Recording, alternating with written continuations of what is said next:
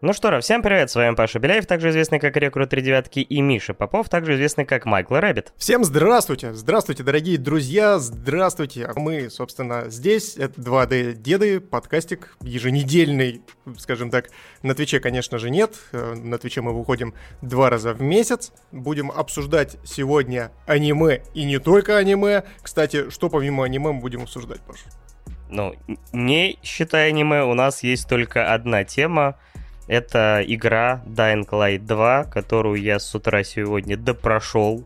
Так что у меня в кои-то веке, опять же, более-менее полноценное мнение, хотя, наверное, на составление полноценного-полноценного, может быть, и нужно заявленные разработчиками там 500 часов. Но такого времени у меня не было, даже с учетом там болезней больничных и лежания да, в кровати. Вот. Но также у нас, само собой, есть три заказанные темы с прошлого раза. Это замечательное полнометражное аниме «Твое имя». И два заказанных сериала — это «Реинкарнация безработного» и «Пираты Черной лагуны». Причем мне нравится то, что э, называется Черная лагуна просто. У нас пираты Черной лагуны. Джека Воробья я там не увидел, и капитана Джека Воробья тоже не увидел. Причем там пираты большой-большой вопрос. Но это мы, я думаю, обсудим как раз в обсуждении. Вот, что как у тебя здоровье-то, Паш? Ну, вот, э, да, мы прошлый выпуск э, промежуточный записывали в понедельник, когда я уже полноценно начал понимать, что я уже заболеваю. Э, и первые дни мне казалось, что что чуть-чуть немножко так температурка, горло попершит, и все, и до свидания.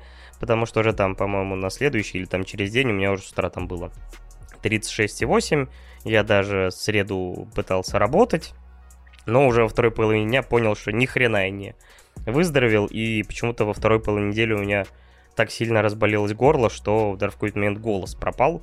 Поэтому я побоялся даже, что э, возможно, не смогу записаться из-за отсутствия голоса, но он вроде вернулся, хотя я все равно слышу легкое какое-то... Какие-то еще болезненные звуки, по-моему, имеются.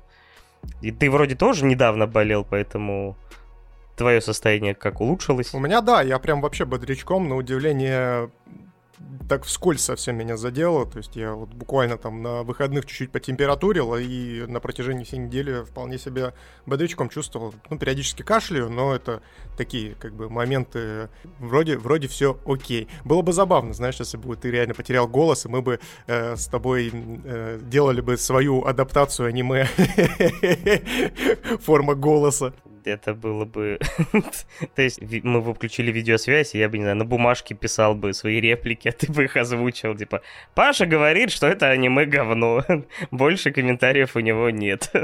Да, я бы начал шутить, шутить про письки, а ты бы начал показывать в экран э, руками крест такой, типа, остановитесь, блин, остановите его кто-нибудь. Да на моем лице все бы было бы написано. Да ты просто у нас, говорю, не, мы, мы без видеосвязи записываемся, потому что Миша боится моего осуждения осуждающего взгляда в момент этих шуток. Да, я не вывожу, я не вывожу. Паша просто начинает 15 минут смотреть вот так в веб-камеру пристально, и это прям пронзает мою душу, поэтому я не вывожу. Поэтому, поэтому мы без видеосвязи записываемся. Потому что что? Потому что мы витуберы, блин. А. Потому что мы витуберы. Кстати, кстати, тут недавно проскользнула такая неожиданная новость э, на тему того, что культура отмены до витуберов тоже добралась-то, оказывается. Это что очень и очень удивительно, казалось бы, всю специфику, ну, скажем так, витуберов, то, что они делают в первую очередь так называемый развлекательный контент, конечно, было очень дико. В общем, в чем замут, что произошло? В общем, есть одна такая японская витуберша, стримерша, Уруха Рушия, ее зовут. На одном из стримов, неожиданно, у нее на экране появилось сообщение, уведомление из Дискорда, где якобы ее молодой человек написал, что он очень сильно скучает и был бы очень рад к ней заехать, потому что он закончил, видите ли, стримить, и, в общем, открылся портал в ад, потому что все фанаты начали дико хейтить Рушу за то, что, оказывается-то, у Витубера не должно быть парня. Вы не поверите. И настолько это странный и неожиданный прецедент, на нее начали массово отменять подписки, то есть э, она начала терять аудиторию прямо на глазах, причем это прям действительно какой-то гигантский масштаб трагедии возымело, э, настолько, что даже тому самому э, знаменитому поп-исполнителю, который написал это сообщение в Дискорд с э, псевдонимом Мафу-Мафу, он официальное заявление выпустил о том, что, ребята, на самом деле я не парень, я просто друг, мы просто периодически ведем стримы и встречаемся, пьем чаечек и мило общаемся, то есть никаких у нас взаимоотношений именно романтического характера нет. Я на это все дело такой смотрю и такой, кого? Чего? В смысле, блин? Это как так вообще? Э, я Паша вот буквально пять минут назад скинул эту новость. Что ты вообще по этому поводу думаешь? Потому что я в диком шоке, конечно, нахожусь от всей сложившейся ситуации. Ну смотри, вот нам Накис пишет, почему неожиданный поворот? Это же Япония, у них классика такое поведение.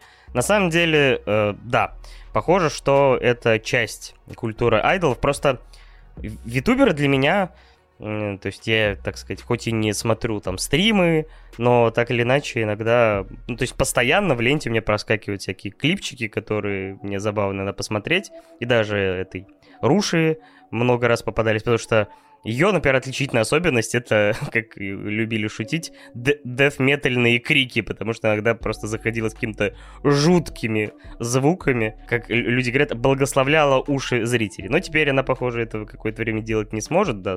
Но это э, проблема именно вот действительно отаку, потому что отаку это люди, которые настолько погружены в какую-то тему. То есть это, опять же, как я недавно выяснил, то есть отуку вообще всего чего угодно. Кто-то отуку айдолов, кто-то отуку, не знаю, железный дорог, кто-то еще чего-то.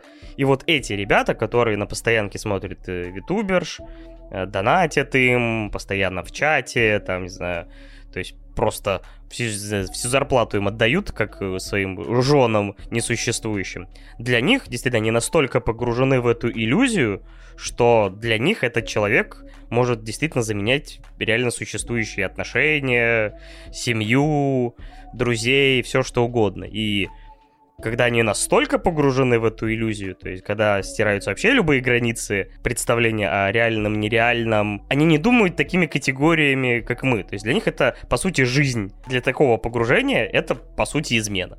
Я ни хрена не могу понять этого, потому что для меня это действительно все равно дико. Но вот для таких людей это подобно измене, предательству. То есть э, это очень странно, но таких людей огромное количество среди тех, кто смотрит э, витуберш, айдолов и так далее. То есть э, просто для нас, да, это другая культура. Я не говорю, что это норма. То есть я все равно как бы в шоке от таких историй каждый раз. Не знаю, там помню, ходили все слухи. То есть была довольно знаменитая витуберша Коко, которая ушла из Hololive, потому что она, по-моему, в какой-то игре типа выбирала язык или там страну, что-то, и выбрала, по-моему, Тайвань, и зрители из Китая, которые, ну, не считают Тайвань отдельным государством, этому факту возмутились и, по сути, начали ее там травить, бойкотировать, и через какое-то время она там ушла. Опять же, насколько там вся эта история ну, реалистично не знаю, но ты тоже так думаешь, чего? Кого? Типа, а?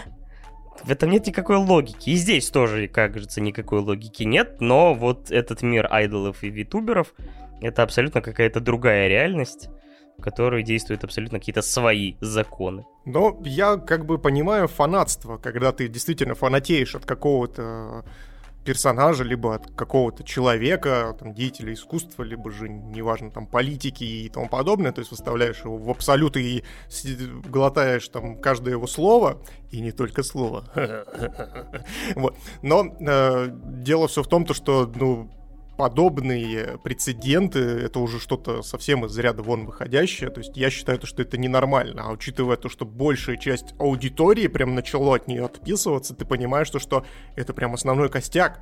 Конечно, понятное дело то, что на это все и рассчитывается, и что люди формируют свой образ для того, чтобы нравиться определенному кругу людей, своей целевой аудитории и тому подобное, и за счет этого формировать там и свою монетизацию и тому подобное. То есть, ну, давайте будем честны, часть некоторого контента, она создается маркетологами под определенные нужды. И люди отыгрывают определенные роли, и по факту могут не поддерживать, либо не придерживаться каким-то вещам. Просто есть еще подобная ситуация, я сейчас вспомнил, просто пока не забыл. В мире, в, настоящем, на самом деле такие случаи тоже бывали, и не раз. То есть многие популярные певцы, музыканты, там, актеры, актрисы, они скрывают зачастую свою личную жизнь, потому что часть их популярности зиждется на том, что э, есть огромное количество людей, которые такие, вот если у них нету э, отношений у их кумиров, типа у них есть шанс. То есть его на самом деле само собой никакого нету, но вот эта вот э, как бы теоретическая возможность она все равно на этом зиждется огромное количество там самых преданных фанатов, которые там 219 раз потом сходят на твой фильм в кино. вот это вот история. Да, я прекрасно это понимаю, и поэтому на том же самом Твиче, допустим, э, блогеры которые купаются в бассейнах, собственно, тоже набирают дико свою аудиторию, и, собственно, наверное, даже ни для кого не секрет, то, что большая часть, точнее не большая, а большая часть доходов Твича идет именно вот с бассейн стримов, потому что там какие-то гигантское количество подписок э, прет и битцов и тому подобное, ну и, соответственно, Twitch за счет вот этих микрокомиссий всяких живет и процветает. Вот. Но я в любом случае, ну, я это все хотел подвести к тому, что я осуждаю, ребят, осуждаю вот такие проявления и нападки в сторону, ну, скажем так, творческих людей, какие бы они ни были и чем бы они там ну, продуктом чего они бы не являлись. Потому что на самом-то деле, ну, то есть я за здоровый фанатизм. И я вот, если честно, если кто-то будет выходить с плакатом или, на, или просить «распишись у меня на груди», и, пожалуйста, дедушка, я, буду, я просто подойду к этому человеку и проведу с ними большой разговор на тему того, что э, давай-ка мы просто расставим все точки над «и» и проработаем этот момент. Возможно, я спасу человеку просто жизнь. Хотя кого я обманываю? На сиськах я бы расписался. Простите. Так э, засмеялся, что ж. На нечеловеческие звуки Дискорд тебя увел. Да, да. Хорошо, что не дисконнектнул. Знаешь, Дискорд такой... Э, сидит товарищ майор в Дискорде и такой, так, осуждай, выключаем его. Да, мы вас отменяем. Кстати, между прочим, ты сказал по поводу благословляют уши своих фанатов. О, господи, да, это тоже у меня есть определенная история, которая случилась тоже недавно на Твиче. А, была такая ASMR-стримерша, и называлась она Safe Princess, и, в общем, ее забанили на Твиче, ты не поверишь за что. Она вела ASMR-стрим, и она начала, короче, засовывать себе в горло вот этот вот микрофон в виде уха, короче.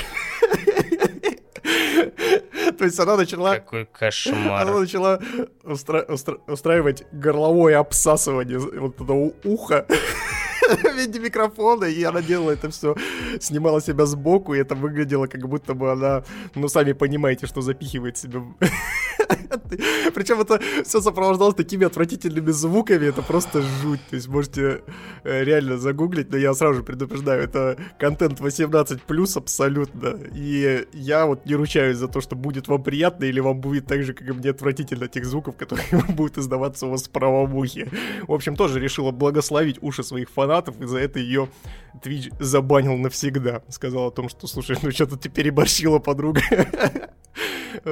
Глубокий ASMR-контент. Да, Twitch э, в своем великолепии. А ставь, кстати, плю... ставьте плюсик в чатик, ребят, э, или пишите в комментариях э, свои плюсики, либо просьбы, если хотите, чтобы 2D-дедушки тоже сделали ASMR. Нет. Вот мой ответ на это. Паш, ты, ты можешь, я могу шептать, а ты в этот момент можешь на фоне что-нибудь есть, например, в микрофон. И, гром, и громко чавкать. Все, отстать хватит. Я думал, ты сейчас скажешь, наконец-то, типа, ставьте плюс, если хотите спешл про витуберов. Я такой, да, наконец-то. Нет, такой, ASMR-контент. Ой. Да, если хотите, чтобы дедушки запихивали себе в рот микрофон, ставьте плюс. Но я думаю, это надо только с вебкой делать. Надо срочно переходить на выбранные темы, потому что... Это становится хуже с каждой минутой. Ой, в этом все мы, в этом весь я. Dying Light 2, товарищи. Давай, давай, да, да, да, давай перейдем в другую, в другую стезю. Как говорится, ASMR э, контент мертв, а что мертво, то умереть не может, как и Dying Light 2. Да, игра про умирающий свет, часть вторая. На самом деле я, ну то есть мы поиграли оба в эту игру. Единственное, что я прошел ее, как я говорил, с утреца.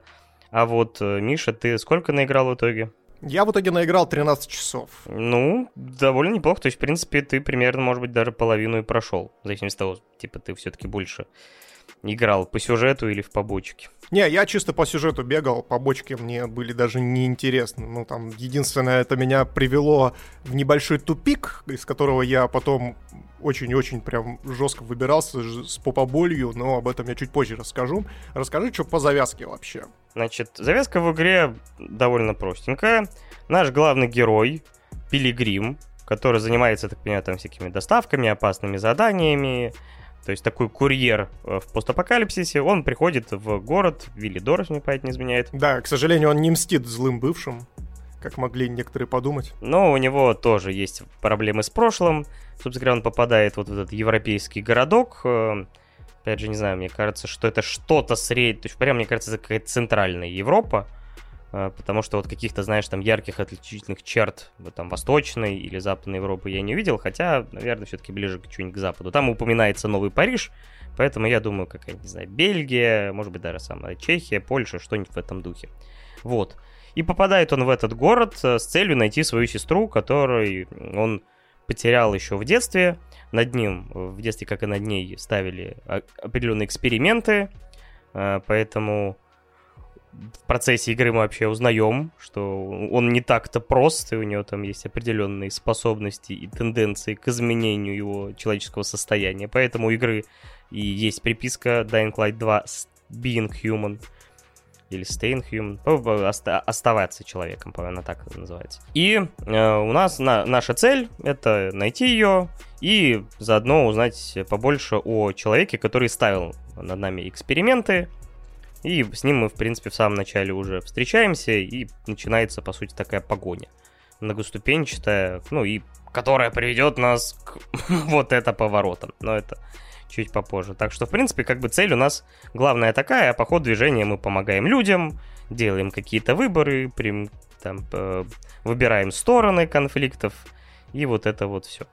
Ну и здесь еще стоит заметить о том, что это, так как игра с подзаголовком у нас и с номером 2 в названии. Это, соответственно, прямое продолжение первой части, но не такое прямое, как бы нам всем хотелось, потому что это не продолжение, естественно, истории э, героя с первой части, а действие происходит уже через 29 лет когда вот эта проклятая бацилла, собственно, перебила практически все человечество. Хотя здесь были вопросики, которые я вот скипнул просто первую заставку, когда мы с тобой запускали стрим первый. Э, она просто так сильно кричала мне в уши, и меня вот это, кстати, бесит, блин. Разработчики, напишите себе на лбу, пожалуйста, информацию о том, что если у вас перед стартом есть гигантский мультфильм, блин, или какой-нибудь э, синематик, вы сделайте хотя бы настройку звука, чтобы я сидел, блин, и не как дебил вот э, не пытался расслышать Пашин голос на фоне, блин, там взрывающихся, пердящих и орущих зомбаков, блин.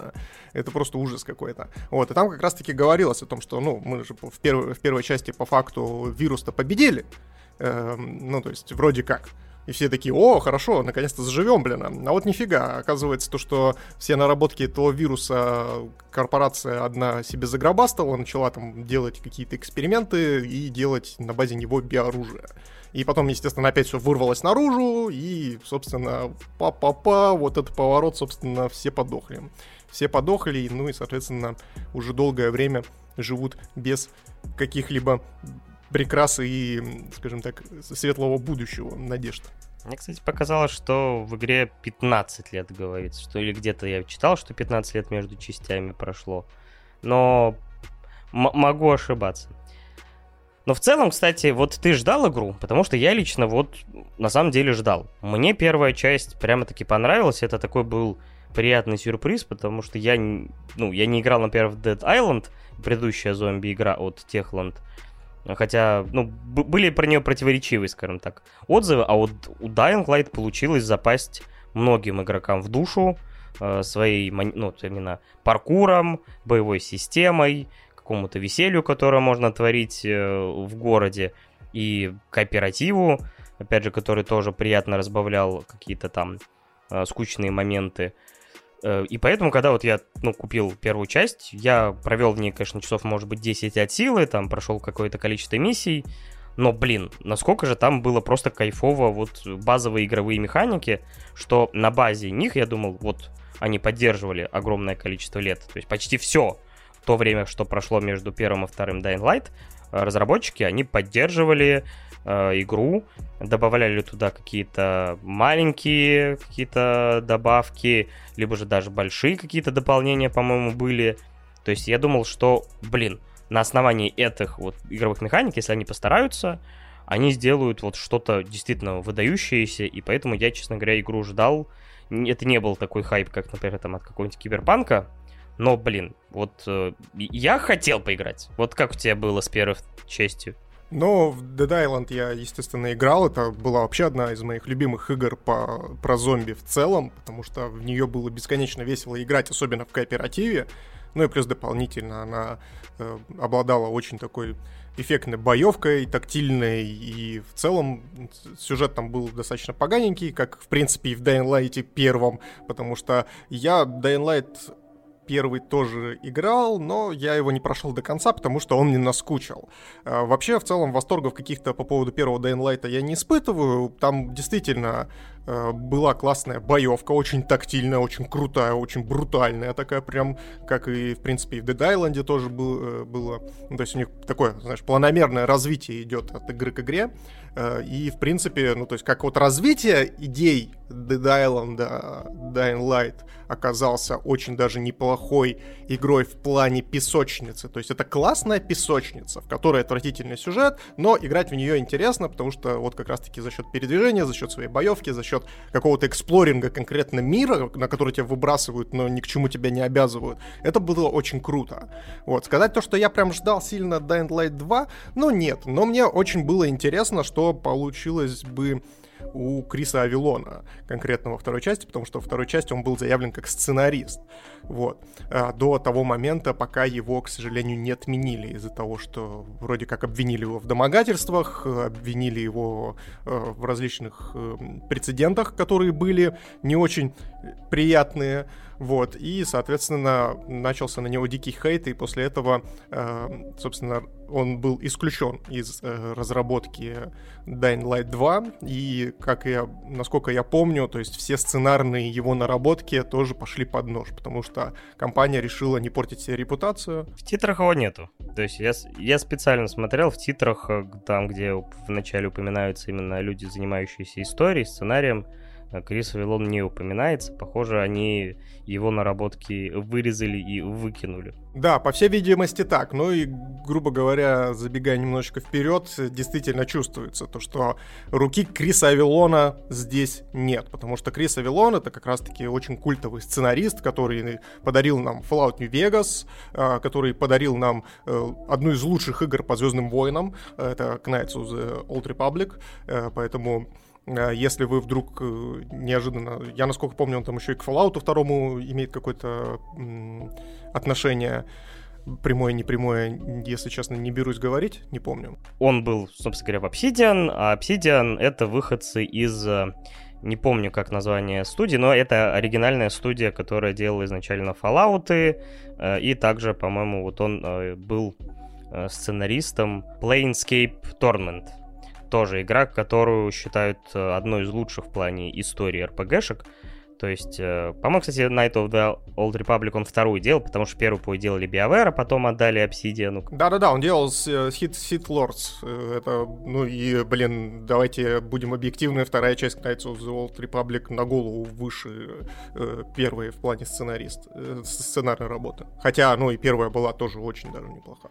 Так или иначе, да, во второй части, похоже, все его наработки вырезали, и, честно говоря, да, когда он выходил и представлял Dying Light 2 на, по-моему, одной из E3, именно история и то, что, скорее всего, будет сильный сценарий, меня э, завлекли. То есть, кроме того, что будет боевка хорошая, клевый паркур, интересный сеттинг, э, потому что здесь, во второй части, они, знаешь, так э, нарочито шагнули в какое-то средневековье, то есть, опять же, человечество пало, то есть все, как-то все, так, а технологии тоже начали сходить на нет, поэтому, не знаю, там люди ходят чуть ли не в броне, с какими-то палками, везде какие-то церкви, опять же, нависают уже это европейский старый город, и некоторые локации, опять же, там тоже в... некоторые события в церквях происходят.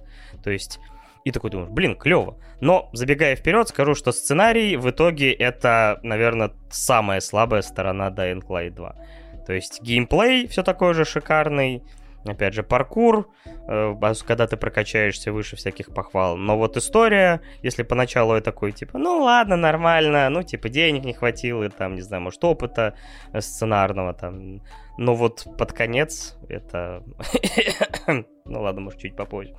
В целом, какое у тебя отношение за 13 часов? Ну, просто здесь, видишь, мне кажется, то, что те же самые разработчики, они стали заложниками своих ожиданий, потому что когда они только анонсировали Dying Light 2, они говорили о том, что у нас там будет нелинейность, у нас будет серая мораль, у нас там вообще выбор может быть один, а по факту он приведет вас вообще к какому-то другой концовке, либо же вообще к другому выбору, который вы не ожидаете и так далее. То есть они это все пообещали, естественно, интернет помнит все, и пользователи, которые на это все дело повелись, тоже это помнят, но это было до того, как, собственно, Крис Авилон покинул э, статус э, сценариста в разработке Dying Light 2, и поэтому, ну, собственно, вот э, действительно я подтверждаю то, что сценарий очень плохой. Хотя, на самом деле, он не лишен, то есть намеки вот на вот это вот все, что они обещали, они присутствуют в игре. То есть есть некоторая сероморальность, э, есть некоторая нелинейность выборов, есть даже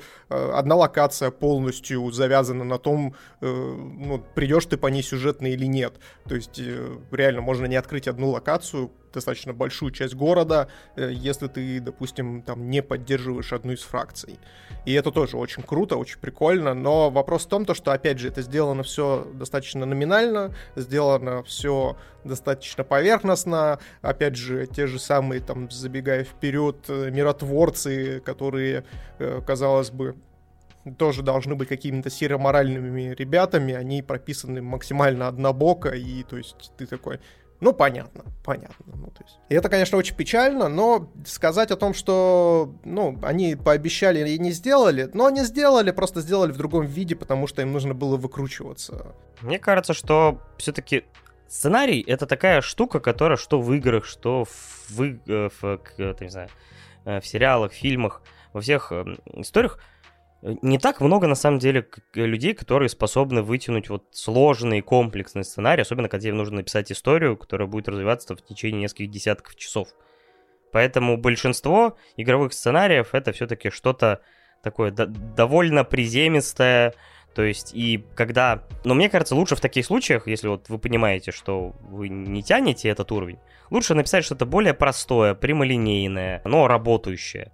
То есть взять какие-то даже пусть штампы, но обыграть их с любовью, с, опять же, с усердием. И мне кажется, что для игр это вполне себе нормально. Но вот здесь, например, из-за того, что я чувствую какой-то все-таки вызов, что вот у нас будет там типа выбор так выбор, мы вас удивим там каким-то поворотом и нелинейностью. Тут вот, конечно, вот финальный твист, который я получил, то есть, когда я понял вот намеки на него, я такой, может, не надо? Может, не, не, ну, ну, не, ну, не стоит. И вот я слышу это из уст нашего злодея, и такой, ну ладно, вы выбрали этот путь. Играет музыка из форсажа, ну да хрен-то с вами.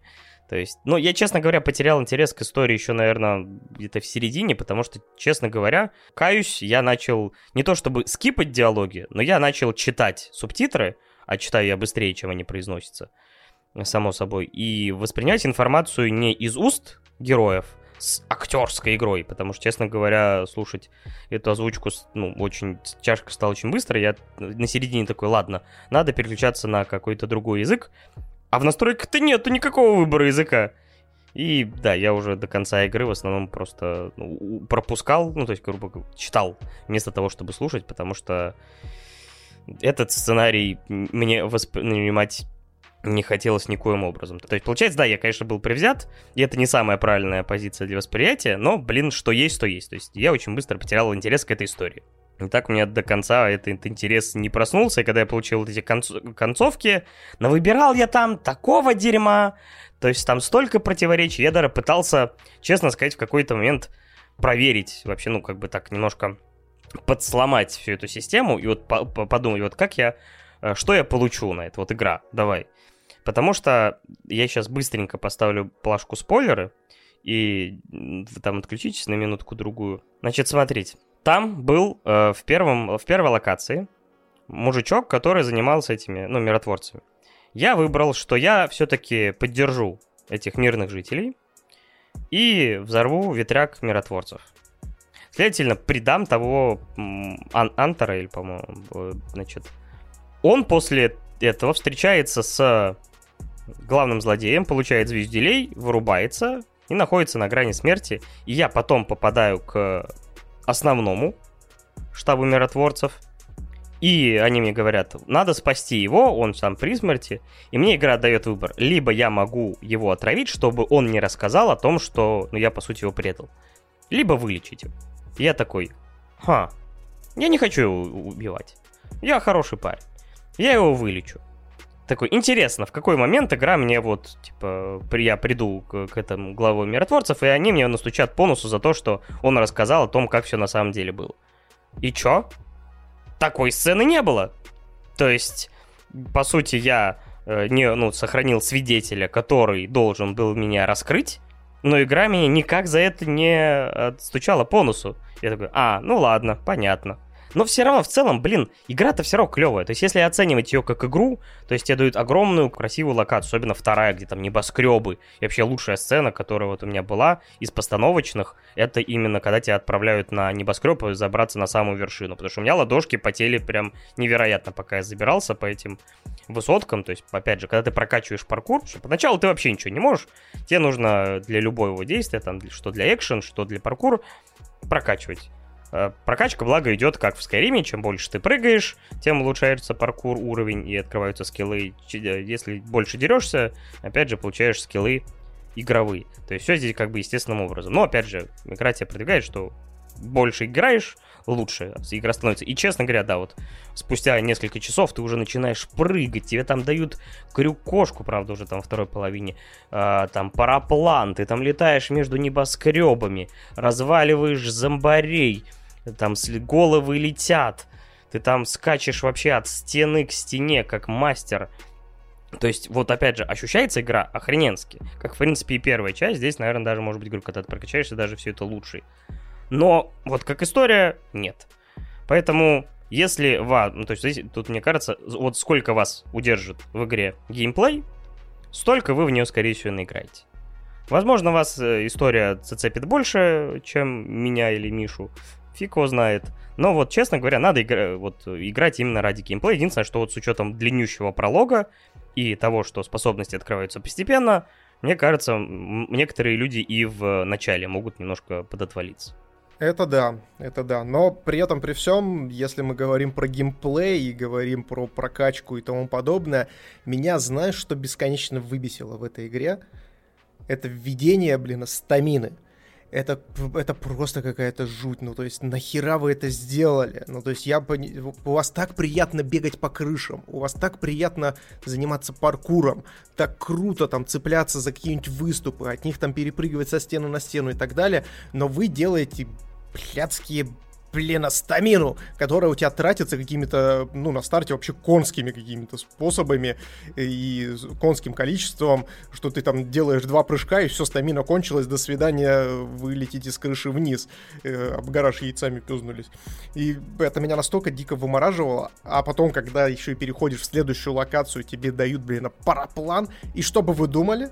Вы думаете, можно летать на параплане бесконечно? Хер-то там, мы, блин, прогрессивная компания, мы следим за рынком, как, э, собственно, компьютерных игр, так и мобильных. Мы спиздим, собственно, механику Genshin Impact. А теперь вы, блин, находясь в воздухе, тоже расходуете стамину. И я такой, Блять, интересно, а чью мы стамину расходуем? Свою или параплана, блин? А? Почему, почему параплану, типа, такой, бля, что ты, чувак, тяжелый сильно, прости, пожалуйста, мне тяжело тебя нести, поэтому просто берешь и падаешь. И ты такой, чё? И причем самое интересное то, что, ну, это реально стамина параплана, потому что подлетая, допустим, к потоку воздуха, у тебя стамина восполняется. И ты такой, что? Мне кто-то в жопу что-то задул? У меня, типа, силы появились? Или что происходит? Ну, то есть это, конечно, игровая условность бесконечна, но, э, ну, я ее принимаю, но, блин, она так бесит на старте. Это просто ужас какой-то. И, ну, соответственно, стамину вы можете прокачивать только собиранием ингибиторов. Ингибиторы — это Э, специальные шприцы, которые, во-первых, спасают вас от э, превращения в зомби, потому что на старте героя кусают, и теперь у вас, когда начинается ночь или вы находитесь в темном помещении, у вас начинает идти э, как бы счетчик превращения. Э, то есть, грубо говоря, вы там сначала 3 минуты можете находиться в темноте, э, если вы там не юзаете дополнительные там грибы, либо же какие-то эти ингаляторы, которые позволяют вам, оттягивают этот момент превращения. Кстати, я подумал, знаешь, о чем? О том, что Блин, так это же, походу, это, ремейк Марио. Потому что я первые, э, ну, по крайней мере, там, э, первую треть я бегал и жрал грибы, блин, постоянно по ночи. Так у тебя там платформер какой. Скачешь такой просто по этим, по, по крышам и такой, ой, что, что-то это, что-то превращаться начал, раз грибочек сожрал, блин, сил появились, побежал дальше. Такой, это me, Марио. Так может в игре и зомби никаких нет, просто ты под грибами все видишь э, не так, как есть. Ну и знаешь, только если в Марио ты прыгал на каких-то там черепах и другие грибы, то здесь ты прыгаешь со всего размаха, опять же, на бошки людям или зомбарям. А так...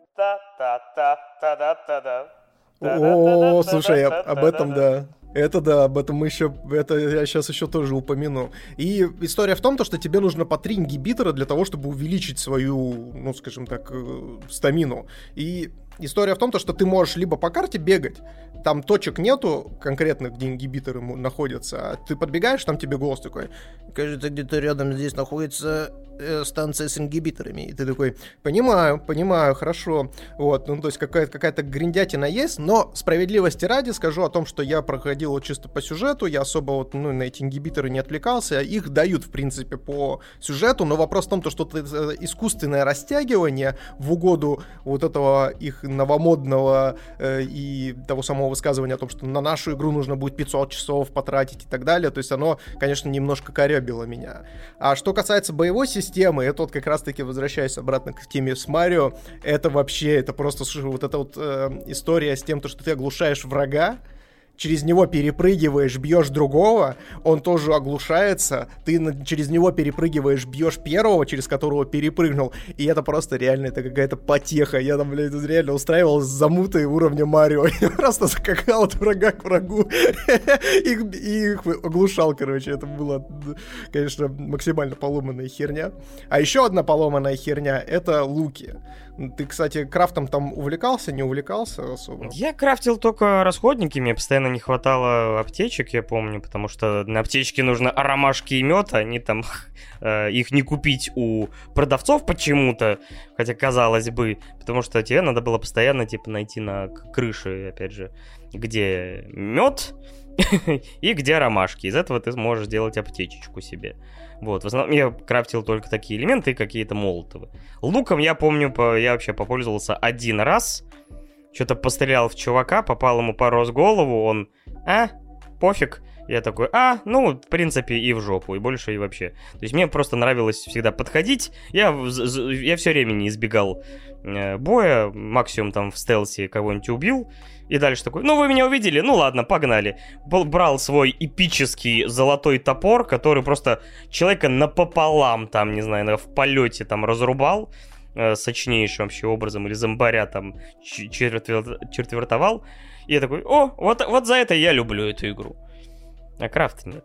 Понятно, понятно. Короче, Пашин стелс выглядел примерно таким образом. Он просто заходит, ну, стоят просто, знаешь, кружком враги, и один в центре. Он заходит в центр на картах. И делал мельницу. Убивает в центре чувака, все, все это видят. Он такой, ну все, стелс закончился, я погнал. Так нет, там же есть э, способность атакующая, когда ты входишь в центр врагов и крутишься. Когда ты крутишься с огромным топором в руках, но это как бы просто кровавая мельница. Да-да-да-да-да, как Акс в доте ультуешь, просто начинаешь крутиться по кругу, да. Вот, так что, не, вот говорю, вот за такие геймплейные моменты я и наиграл, в принципе, там 20 с лишним часов и прошел игру. А не из-за истории. То есть, честно говоря, я бы даже, вот говорю, если бы у нас было время на кооператив, мне кажется, мы бы неплохо развлеклись. Единственное, что в первой части было куча всяких челленджей, постоянно там можно было как-то фаниться. Здесь как будто бы все более на серьезных щах. Я вообще рассчитывал на более поехавшую странную игру, а вот э, оказался Dying Light таким прям на серьезных щах. Типа, опять же, все у нас по серьезке, мораль там серая, опять же, выборы, и вот, э, а мне, честно говоря, местами казалось, что вот такой сеттинг с зомбями, ну, вообще идеальная часть для чего-то более поехавшего, веселого и развлекательного, кооперативного. Но вот мы поиграли в кооператив, что-то как-то, ну, просто играешь как в одиночку, только вдвоем зомби мочишь. Как-то даже странновато было. Ну да, то есть игра не генерирует для тебя каких-то интересных э, ситуаций, в которых ты вместе с другом можешь развлечься.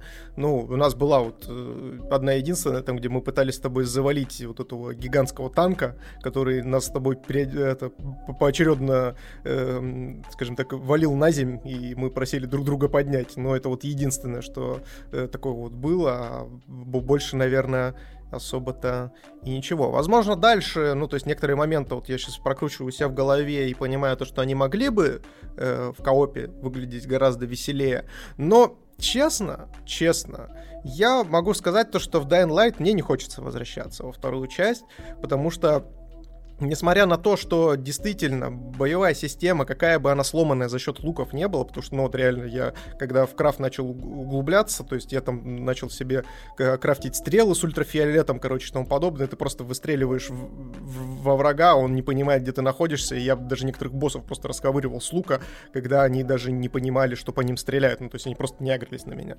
Я могу сказать то, что мне в первой части боевая система больше понравилась, то есть она более какая-то, знаете, тактильная, то есть ты когда бьешь, там какие-то микропокачивания у зомби, то есть ты можешь там сбить его с ног и тому подобное. Здесь возможно возможно, ты там, когда берешь золотой тот же самый топор, который есть у Паши, может быть, тактильность какая-то появляется, но вот честно, я не скажу то, что прям весело совсем. Первой части мне понравилось больше. Ну и, соответственно, вывод мой следующий, то что эта игра неплоха, то есть не нужно ставить на ней крест, она, в принципе, может заинтересовать своим геймплеем, своим вот этим паркуром, ну, давайте будем честны, паркур от первого лица лучше, чем в Dying Light нету принципе, ни одна игра не может предложить такого классного паркура, ну, кроме, наверное, Mirror's Edge. Но где Mirror's Edge? Нету ее, все. И, соответственно, выбор невелик. Поэтому если вам понравилась первая часть, то во вторую, в принципе, вы можете запросто поиграть. Да и даже если вам нравятся просто песочницы, если вы, допустим, кайфуете от того же самого Far Cry, то ради бога. То есть мне вот Dying Light 2 мне даже больше, чем Far Cry понравилась, на самом деле, последняя часть. Ну, ну по крайней мере, тем, то, что тут нету такого гринтвола жесткого и вот эти, блин, однотипные задания какие-то, хотя наверное, про однотипные задания я здесь не берусь говорить, потому что я сайды не выполнял вообще. Ну, я немножко выполнял, но это было что-то не очень сильно интересное. Там одна или две, может быть, как-то выделялись разве что. Ну, там, наверное, по стандарту, типа, возьми это, принеси туда, возьми то, принеси все, блин, и так далее. Да, по сути, в основном так оно и есть. Но я вот хотел добавить, что вот я зашел в Steam, и все обзоры очень положительные, там 45 тысяч уже почти набралось. То есть народу, в принципе, игра нравится. Они...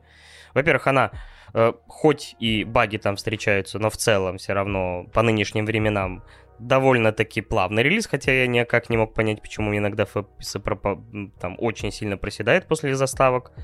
Поэтому я стрим один провел и больше, в принципе, не пытался стримить, потому что вообще на ровном месте проседало все, пока ты в игру не перезайдешь, ничего не возвращалось на прежние круги. То есть, и опять же, она довольно-таки красивая, хотя и кроссген. То есть мне кажется, что обратить на нее внимание стоит. Просто не ради какого-то крутого сюжета, то есть не ждать от нее прям каких-то фантастических выборов. Если вам базовый геймплей даже на начальных стадиях понравится, то дальше он все-таки определенным образом эволюционирует. В целом, мне кажется, что игра достойна внимания. Э, и вот, не знаю, там условно я бы ей там какую-то там 7,5-8 баллов крип крепчайший бы поставил. То есть то, что оценка сейчас вот примерно на... Э, в принципе, получила игра на метакритике она вполне себя заслужена. Но а, потенциал стать прям великой был. Да, это крепкий, абсолютно крепкий средняк. Я здесь с тобой соглашусь. То есть э, эта игра ни, никак не из красной зоны точно. Вот. Поэтому запросто покупайте, играйте. Мне, кстати, очень еще, знаешь, что понравилось? Я вот забыл это подметить, то, что они очень классно здесь обыграли вот эти вышки. То есть там вот эти вот э, ветряки, которые в начальной локации, вот, они прям очень прикольные. То есть там такие интересные паркурные задачки, когда ты подходишь к нему, такой, блядь, как на него вообще залезть, блядь? Чего, блядь, тут напридумывали? Мини-пазл. А потом начинаешь его раскручивать, там появляются интересные такие всякие канатные дороги, там перепрыжки, там, и вообще такой, не, скажу то, что прям челлендж-челлендж, но, за, но это интересно, то есть это гораздо лучше, чем, блин, зачищать в том же самом Far Cry какой-нибудь блокпост, блин, очередной, с тупыми врагами и тому подобное. Поэтому вот за это я э, плюсик поставлю, конечно, Light второму. Вот, так что, думаю, на этом все.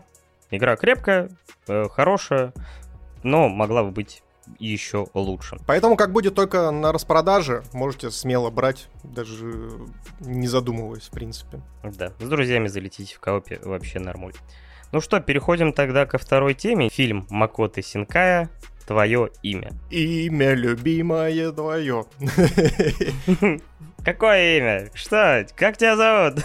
Просто реально, когда у них в ключевой момент они такие, как тебя зовут? Как его имя? Я такой думаю, блин, такая жиза, никогда не могу запомнить ничье имя, поэтому надо писать. Мне вот даже, э, то есть я напишу чуть на руке маркером, а там будет какая-то просто хрень, шутка про жопу вместо имени, наверное.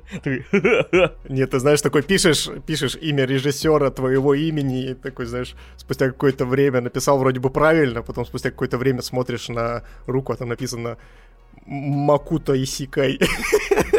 Ты такой, блядь. Да, и тебя тут же выводят из сообщества анимешников просто санитары подземелья. В общем, наверное, расскажу быстренько завязочку. Это фильм романтическая фантастика, где два главных героя общаются между собой. То есть они классическая история с обменом тел. То есть сначала один э, попадает в тело другого, просыпаясь, там, само собой, возникают вот эти забавные моменты, когда смотрит вниз, а что это такое? И вот это, я не знаю, я каждый раз ржал с этого момента, когда наш главный герой просыпается в теле главной героини и такой начинает лапать ее грудь. И каждый раз заходит сестра такой, господи, как же ты любишь свои сиськи. Я не знаю, то есть я человек, который фан-сервис не любит, но здесь почему-то каждый раз в голосину. То есть особенно в ключевой момент, но это ладно, это уже потом. Вот, и э, в процессе выясняется вот одна деталь, которая меняет абсолютно восприятие всей этой истории, потому что добавляется определенный еще больший фантастический элемент, кроме переселения, ну, опять же, обмен сознаниями. Об этом я, наверное, не буду рассказывать, чтобы сохранить интригу, потому что это все-таки такой ключевой твист. Но в целом, как бы задумка, то есть э, именно завязка именно такая. То есть они живут жизнью друг друга, смена через смену, можно сказать, сутки через сутки там. Вот, и как-то э, вклиниваются в жизнь друг друга, и все больше их, э, вот, так сказать, отношения на, налаживаются вот таким дистанционным, своеобразным образом, и вот все, к чему это приводит. Я в свое время посмотрел фильм в кинотеатре, когда он появился, он единственное там появился у нас в кино там спустя год, по-моему, после премьеры, но я попал на вот показ, блин, и кайфанул нереально. Вот ты в итоге дома смотрел или в кинотеатре? Я смотрел дома, потому что у нас до Сибири дошло это каком-то очень извращенном виде, то есть там было всего, по-моему, два или три сеанса в неделю, которые были максимально неудобны, то есть они там выпадали на будничный день, там, в 2 часа дня, и я такой, а, чё, я работающий гражданин. Они такие, ну, ты работающий гражданин, зачем тебе смотреть детские мультики? Я такой, what the fuck? вот. И, короче, да, я смотрел дома э, вместе с женой и остался в диком восторге, конечно, от этого произведения, забегая вперед. Это, конечно, да. И сейчас при повторном просмотре спасибо большое, что заказали. Я еще раз, еще сильнее у себя в сознании укоренил вот это вот мнение, что действительно твое имя — это невероятный шедевр. Невероятный шедевр, который должен посмотреть каждый.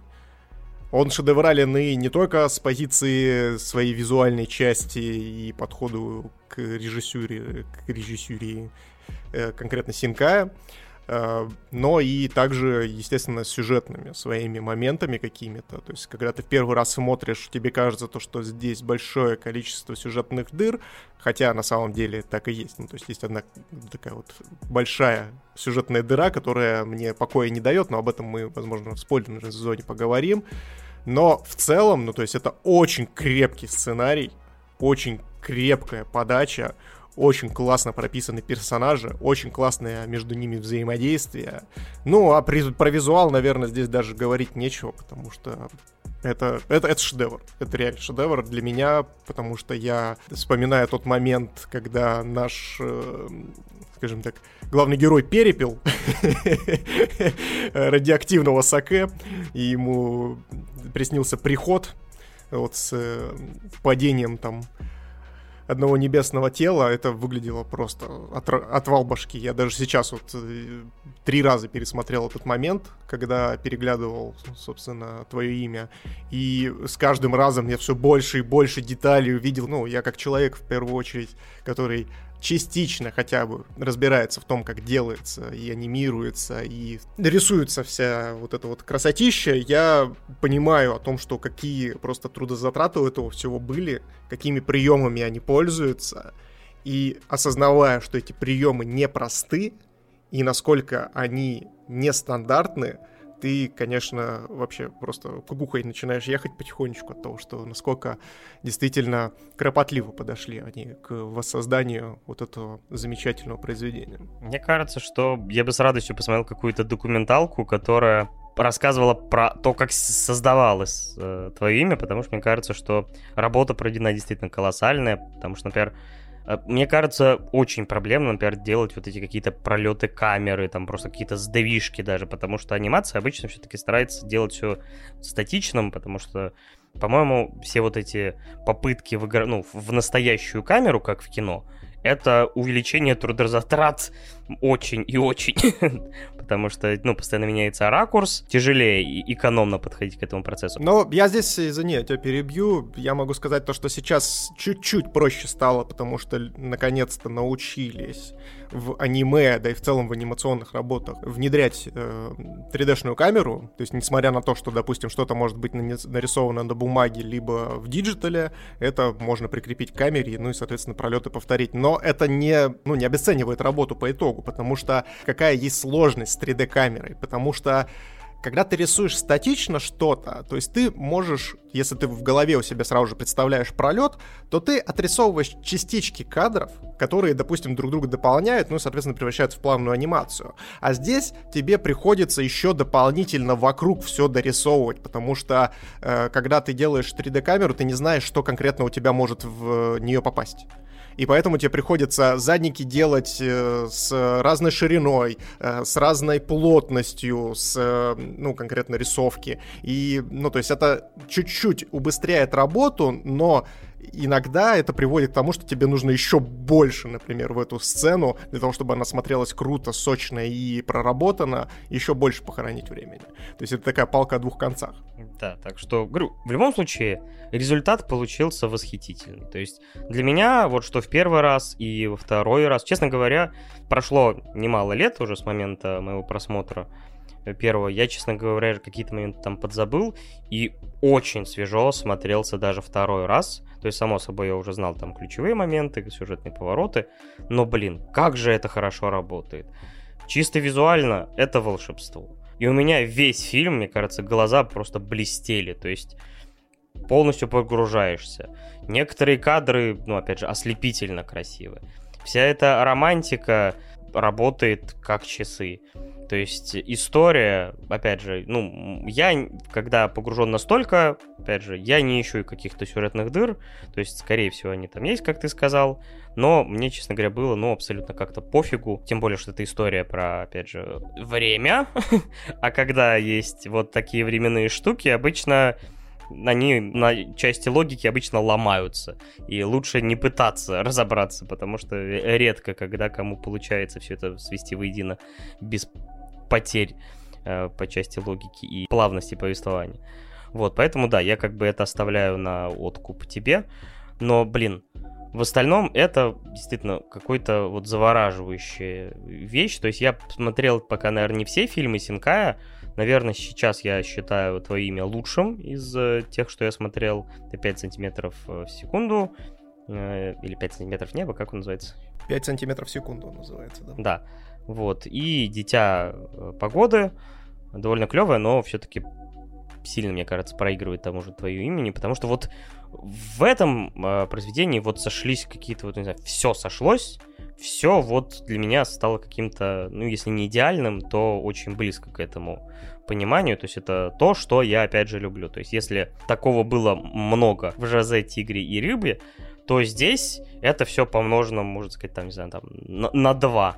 То, что, опять же, я люблю эту вот романтику, красивый визуал, миллион деталей, отличные персонажи, все это как-то работает, и ты погружаешься, и тебе настолько комфортно, ты настолько кайфуешь при просмотре, что вот чую, мы дома. Это да, и, кстати, хорошо, то, что, что ты сейчас э, про ее заветное желание начал говорить, потому что здесь я как раз-таки и, ну, в предыдущем полноценном выпуске подкаста я говорил о том, что романтика, она бывает разная, то, что я считаю твое имя образцом романтики, и вот сейчас как раз-таки есть э, отличный повод их столкнуть между собой. У меня в ее заветное желание была очень большая претензия, кто помнит, о том, что я не поверил в их романтические взаимоотношения. То есть не настолько они между собой тесно контактировали, и на, или нам, по крайней мере, не показали, что они настолько тесно контактируют для того, чтобы у них развились чувства.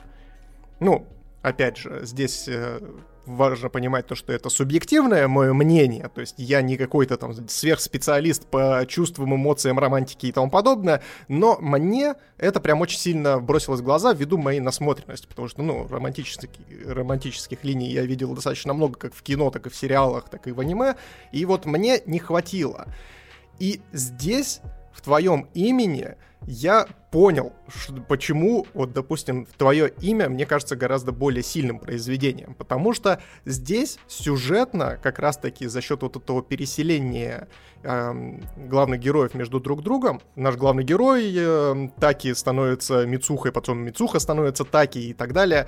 И то есть ты понимаешь, то есть вот этот вот сюжетный э, путь, когда ты видишь то, что два вполне себе взрослых, самодостаточных человека начинают жить другой жизнью, точнее, проживать жизнь своего, скажем так, партнера будущего, и видеть ее изнутри, видеть все вот эти моменты, как к ней относятся, допустим, ну, со стороны Таки, как к Мицухе относятся ее друзья, как у нее дела вообще с родными и близкими, как она себя ведет, какой она человек, какой у нее характер, что она там рисует и так далее. То есть он вот в это ты по факту веришь. То, что действительно, если люди в взрослом возрасте начинают настолько глубоко друг друга осознавать и воспринимать, то это вполне вероятно и, скорее всего, приведет к романтическим взаимоотношениям. Насколько они будут успешны, это большой вопрос, как бы, но этот мы момент отпустим. И вот в этом плане, то есть сюжет настолько прям выверен, настолько вот он прям классно прописан, что вот прям диву даешься, насколько это, ну, с позиции именно романтики классно построенная история. Паша еще правильно сказал о том, что при повторном просмотре, даже если вы будете третий, пятый раз смотреть, уже зная, что будет происходить, какие сюжетные повороты есть вообще в этом аниме, это все равно будет вас захватывать, потому что здесь повествование очень ровное, и вот оно идет по нарастающей с самого начала. То есть сначала тебя бросают интригой, на, на тему того, что а что вообще происходит и как они, блин, меняются делами и вообще к чему это, блин, может привести. Потом у тебя начинают закладываться в голове мысли о том, что, блин, а что вы не напишете друг другу просто там номера телефонов или не напишите адрес, где, где можно встретиться, и не поедете и не встретитесь. И тут раз тебе режиссер, сразу же сценарист дает ответ на этот вопрос, почему так происходит. То есть он пробрасывает эту линию и отвечает тебе на него. Тебя еще больше это интригует. И когда тебе уже выкладывают, грубо говоря, главный сюжетный твист, ты на это все дело смотришь и такой, да ладно, а в смысле, а а ч... Э, и тебя это еще сильнее, короче, захватывает, и ты понимаешь, что, что это практически нереально, что они смогут когда-либо там встретиться, как-то проконтактировать друг с другом и тому подобное. И когда вот в конце это все приводит, э, естественно, к э, финалу, ты сидишь и я вот не знаю, ну, то есть после просмотра твоего имени ты получаешь вот это, знаешь, сакральное чувство максимальной удовлетворенности. То есть я при первом просмотре, когда мы с женой смотрели, я сидел и орал от напряжения в экран, кричал о том, что да вы должны быть вместе, ну пожалуйста, ну сделайте хоть что-нибудь ну, при повторном просмотре я понимал даже, что, ну, как бы знал финал, но я при этом, при всем все равно продолжал кричать, и у меня, блин, ну, прям ком в горле стоял о том, что, блин, да, господи, ну, давайте уже подводите к финалу, я так жду. Ну, в общем, это невероятный эмоциональный опыт, который я советую каждому пережить, если вы еще нет. А если вы уже да, то попробуйте посмотреть еще раз. Почему бы и нет? Да. опять же, не можем гарантировать, что вы останетесь в таких же эмоциях, как мы. Опять же, некоторые писали, что, ну, хорошее аниме, но не шедевр там, или мне история совсем не понравилась.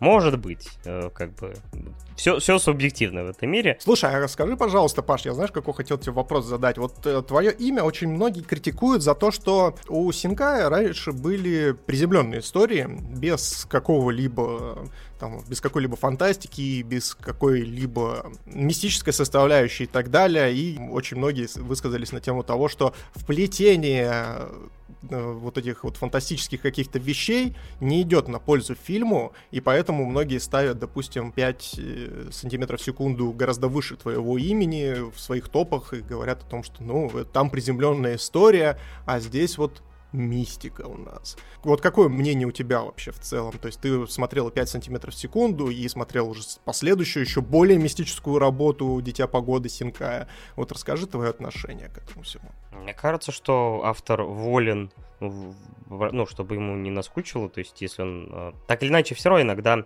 чувствуется некоторое родство а, тех фильмов Синкая, которые я смотрел, а, в каких-то, опять же, таких базовых критериях, каких-то и романтических моментах. То есть он, он уже снял хороший и замечательный фильм, 5 сантиметров в секунду.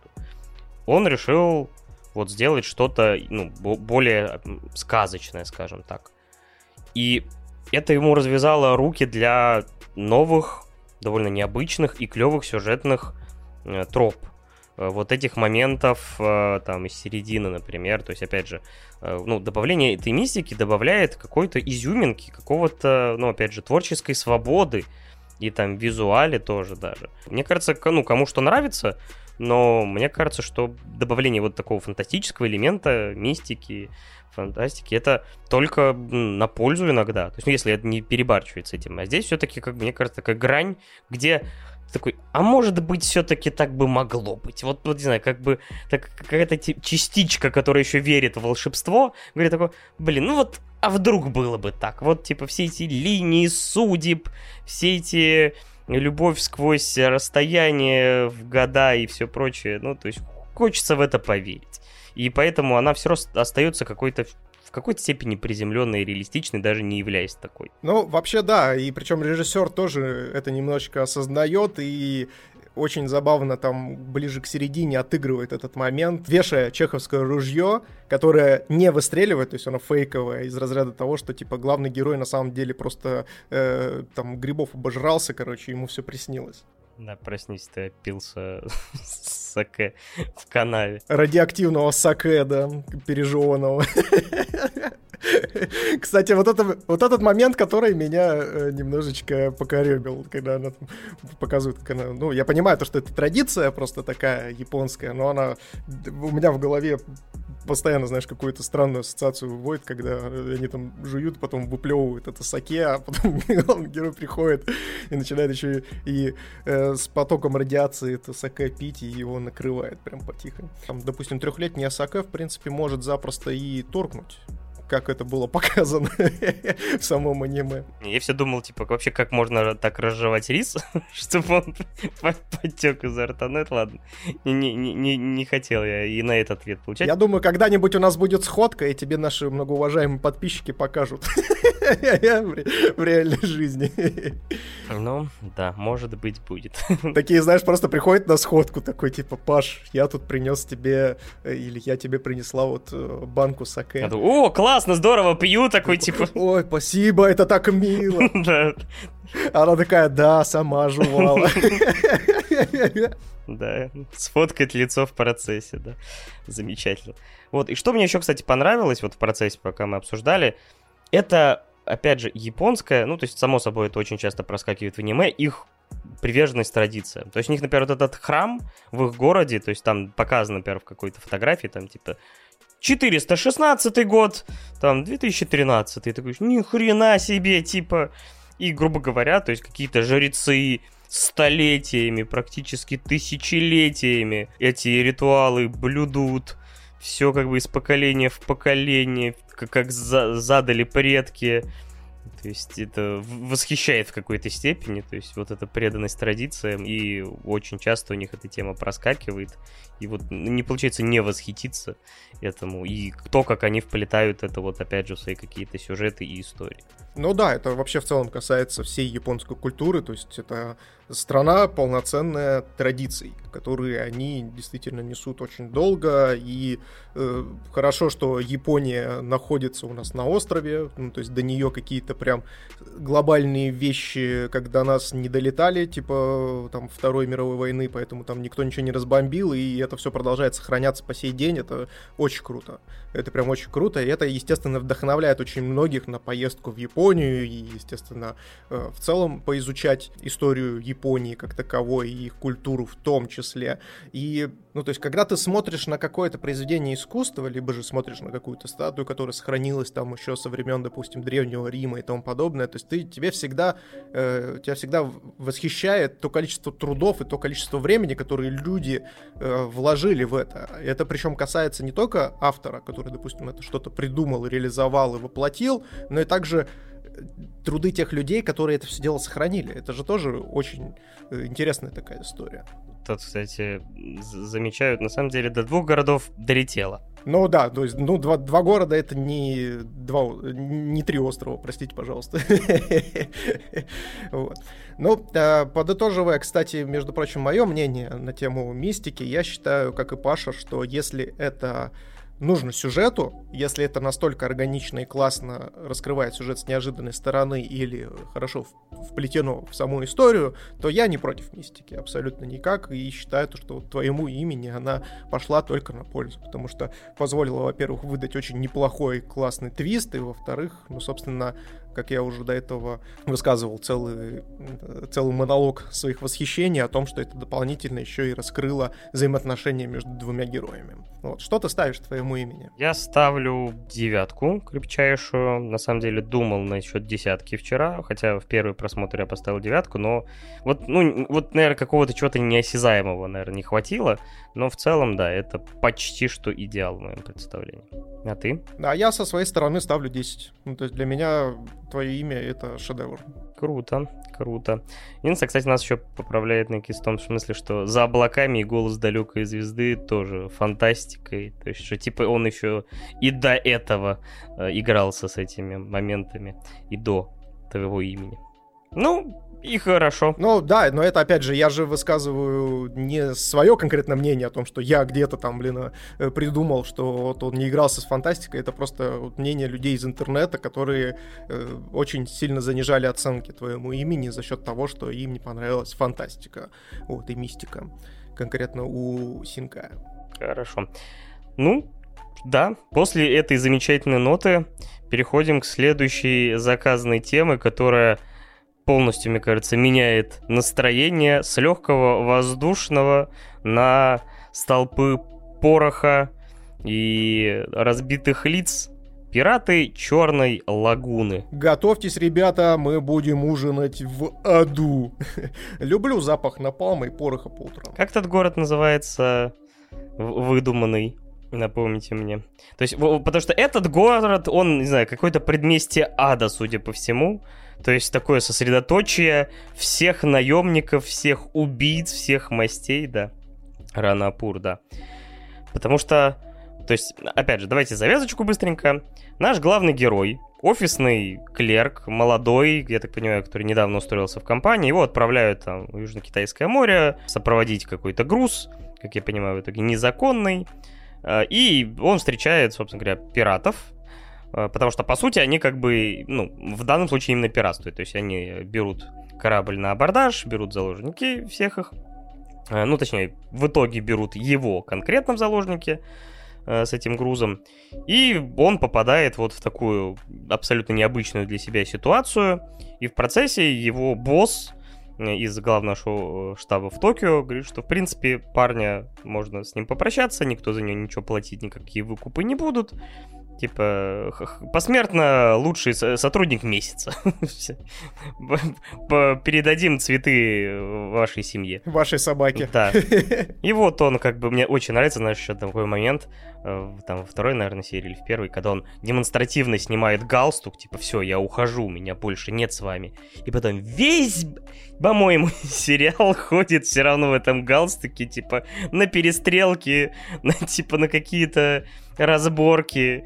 Все равно он в этой белой рубашке, в этом галстуке. То есть клерка из него не вытереть ничем абсолютно. Это, кстати, очень круто, что, ты это заметил, потому что на самом деле я тоже это приметил и здесь есть обоснование этому. Потому что, если честно, наш главный герой, он такой, действительно, клерк, правильный парень, вот, э, до победного, до самого конца, но и в этот момент, когда вот он строит из себя правильного, он находится постоянно в галстуке. А в моменты, когда вот он дает себе, вот знаешь, немножечко пожестить, как это, допустим, было там в седьмой серии первого сезона, когда у них там некоторый конфликт вышел вместе с Рэви, он тоже этот галстук немножко ослабляет, снимает его с себя и начинает прям жестить, там, прям на нее гнать и тому подобное, и полностью меняться. Это прям прикольный такой момент. Да, то есть, в принципе, это особенно как-то проговаривается в тех же самых финальной арке, ну, опять же, его какую-то вот попытку сидеть на двух стульях, то есть, с одной стороны, он занимается, ну, такими нехорошими, мягко говоря, делами, там, какими-то живыми посылками, э, торговлей оружием, Опять же, они там в каких-то перестрелках э, постоянно участвуют, в разборках. А он при этом вот в белой рубашечке, клерк, я не при делах, я тут как бы там за бухгалтерию отвечаю, там, или еще что-то. То есть видно, что он, с одной стороны, да, обменял свою там жизнь в комфортном мегаполисе, причем, кстати, очень занятно, в первых сериях Токио показано, знаешь, прям настолько серым, настолько бесцветным, такой каким-то настолько унылым, то есть, вот, грубо говоря, Токио из фильмов э, Макото Исикая, Господи, черт. Я продолжаю это делать. Остановись, Паша. Этого деда не остановить. Да-да-да, тосикай. Да-да. We are fantastic dreamer. Все, возите. Дорогой дневник, не описать мне всю ту горечь и боль, что я испытываю сейчас. Это дневник Макота э, Синкая. Сейчас, типа, каждый раз, когда в мире кто-то называет мою фамилию Сикай, я плачу в душе. А прикинь, он, блин, а следующий, следующий фильм э, снимет Сикай. Ой, это будет очень хорошо. Шах и мат. Да.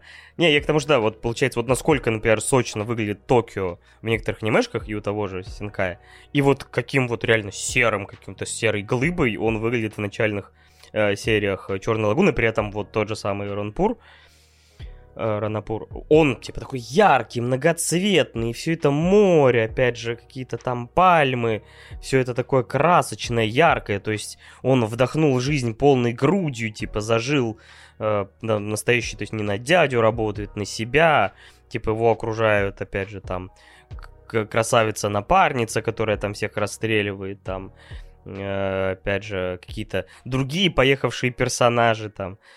То есть видно, что он кайфует, но при этом остается вот, ну, пытается э, себя выставить таким э, рыцарем в белых доспехах. Моралфагом, моралфагом, я бы сказал. Типа того, да. Ну, опять же, хорошо, что анимешка все-таки так или иначе делает на этом акцент. Хотя видно, что, ну, насколько понял, манга, чтобы ты понимаешь, еще идет.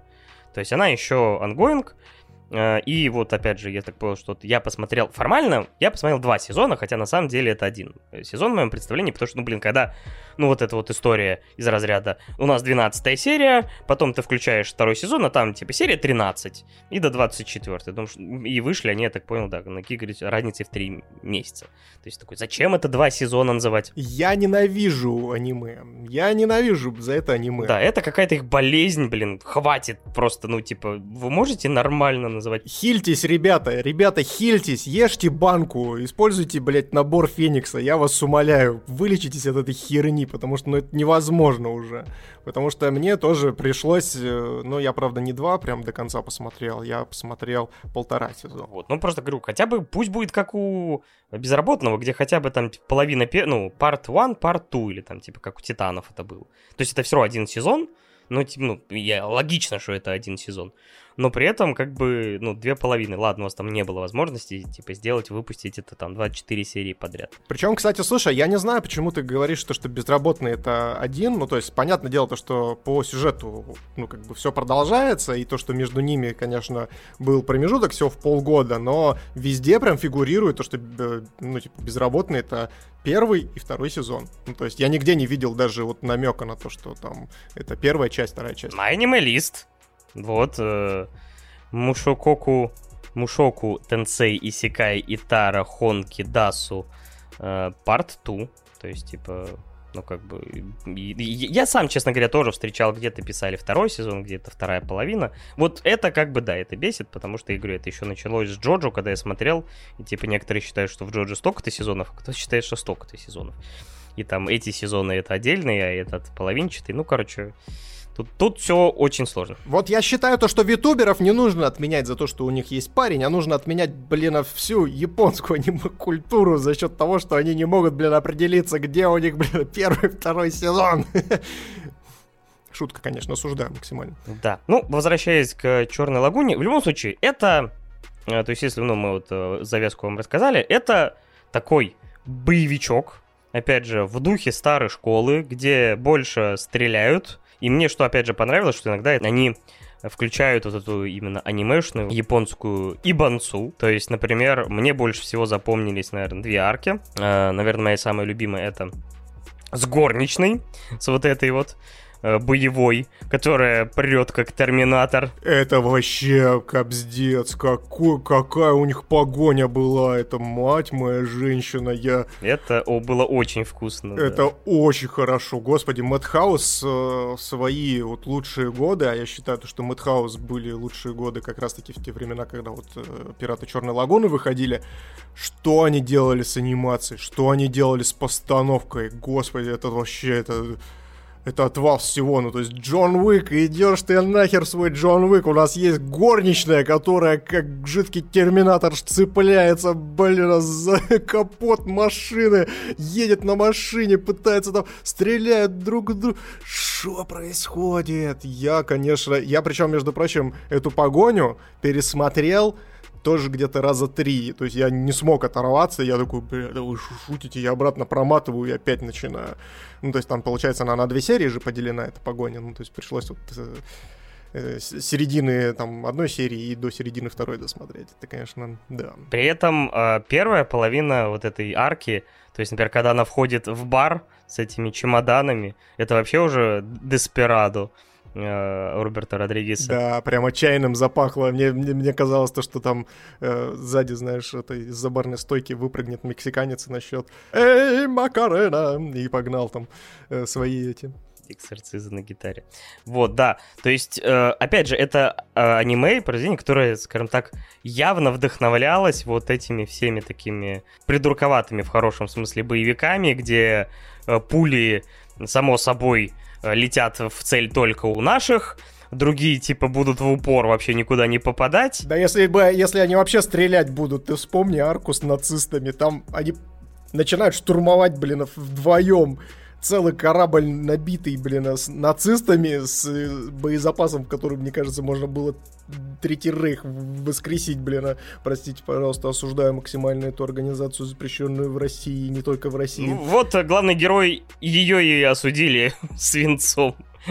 Вот и до. Да, и они, они даже не стреляют. Они идут по коридору и стреляют в безоружных нацистов. Я что вообще происходит? Вы стрелять в них планируете? Что вообще делаете? Блин? Может, это поехавшие косплееры просто? Вы точно, ребята, военная организация или нет? Я говорю, это косплееры, скорее всего, поехавшие. То есть, у них оружие может быть игрушечное.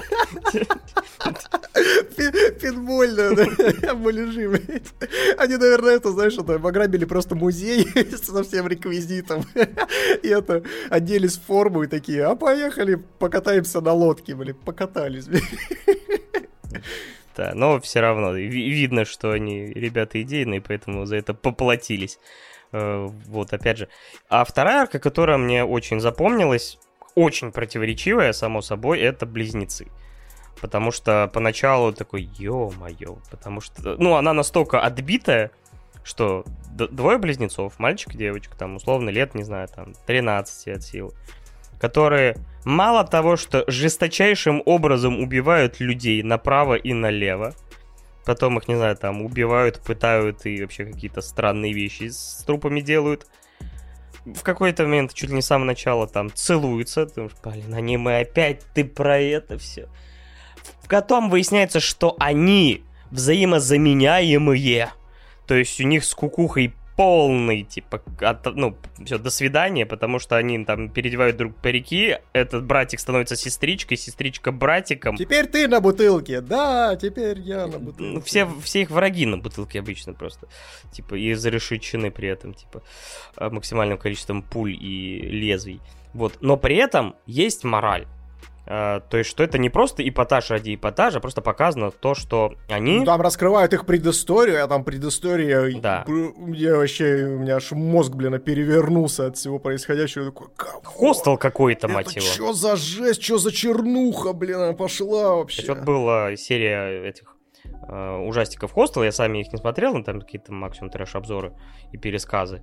И вот, знаешь, как будто бы они выжившие, то есть дети, которые выжили вот какие-то такие жуткие, страшные события, и их настолько это, э, ну, сломало, и как личности, и как их психику, что вот они превратились в таких монстров. И Рок, который э, пытается их как-то вот, ну, все равно отнестись к, к ним как к людям, хотя они уже явно все, с человечеством их уже э, разделяет черная пропасть. Э, в которое, собственно говоря, это человечество их и кинуло. То есть, ну, они просто выжили и выползли оттуда на свет и начали как бы ну, вот развлекаться, э, потому что их вот так научили жить с самого-самого детства. И вот они такие как бы существуют в этом мире и получают удовольствие такими странными способами. И вот, ну и даже когда вот Рок их жалеет, и вот то, к чему это приводит, к какому реакции, что типа, ой, ты такой добрый, вот тебе за это... И ты думаешь, господи, как все плохо. И, ну, тебе их жалко все равно в какой-то степени, потому что, ну, не, это не их выбор изначально. Это то, что, через что они прошли, и то, к чему вот их склонило это вот паршивая сломанная жизнь. И вот эта концовка, опять же, это ну, ужас. Ну да, они просто по-другому не умеют. Это не пустой эпатаж ради эпатажа, за, за, хотя бы за это, опять же, спасибо. То есть вот, наверное, да, эти, наверное, арки как бы больше всего мне запомнились. В остальном это такой приятный боевик, э, хотя мне кажется иногда, что он бы мог быть еще постраннее поехавший, потому что начиналось с когда они таранили вертолет на лодке. Ты думаешь, привет, э, это одновременно, говорю, мы начали в чатике вспоминать сериал, по-моему, с Халком Хоганом, где он на катере был, там «Черный гром», по-моему, назывался. И какой-то еще сериал тоже по СТС, мне кажется, оба они шли про вертолет, э, там, черная акула, что ли. Не, черная акула это у нас, по-моему. Э, волк какой-то. Ну а крепкого орешка ты не вспоминаешь четвертую часть, там, где он полицейским автомобилем протаранил. Но это уже более позднее, да, я понимаю, да, да про что-то. Поэтому, да, вспоминалось что-то вот оттуда, 80-х, 90-х. Ну, вообще, да. Ну, то есть начинается Черная лагуна, она вот как боевик 90-х, и вот здесь вот в чате спрашивают, а оно типа похоже на ковбоя Бибопа? Нет, ковбой Бибоп, он больше нуарный. То есть он такой более натужный, более серьезный. А здесь э, тебе, получается, презентуют компашку некоторых разгильдяев, пиратов, которые, знаешь, вот как раз-таки э, романтизируют вот эти все истории, связанные с э, ограблениями в море, вот э, наемники такие, знаешь, с пришибленностью небольшой.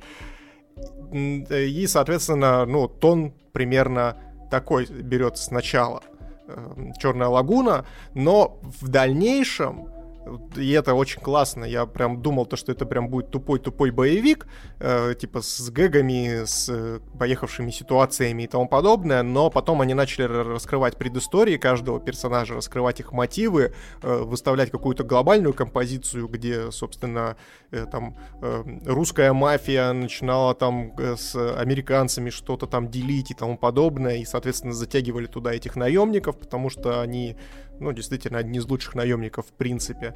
И, ну, это все так заворачивалось, накладывало, скажем так, вот на этот весь скелет из э, персонажей настоящее мясо, которая действительно очень интересно раскрывает и раз, героев с разных сторон, дополнительно раскрывает их, ну, почему они стали вообще в принципе такими, почему они вот видят мир через насилие, почему они считают, как, допустим, э, та же самая Рэви считает, что, типа, деньги — это бог, и типа деньги это сила и тому подобное. И вот такие вот, знаете, небольшие вкрапления философии, которая дополнительно может раскрыть, допустим, э, поведенческое, поведенческую историю персонажей, она вот очень прям круто так вот дает посмотреть на это все с другой стороны. И в целом, ну то есть э, Черная лагуна очень целостная, очень драйвовая, очень круто, круто анимированная. И, в принципе, с позиции сюжетных арок, ну, то есть, как Паша правильно и сказал о том, что есть, э, конечно, и любимые арки, есть какие-то арки такие более проходные для того, чтобы мы немножечко подрасслабились, вот. Но в целом очень крепкое произведение.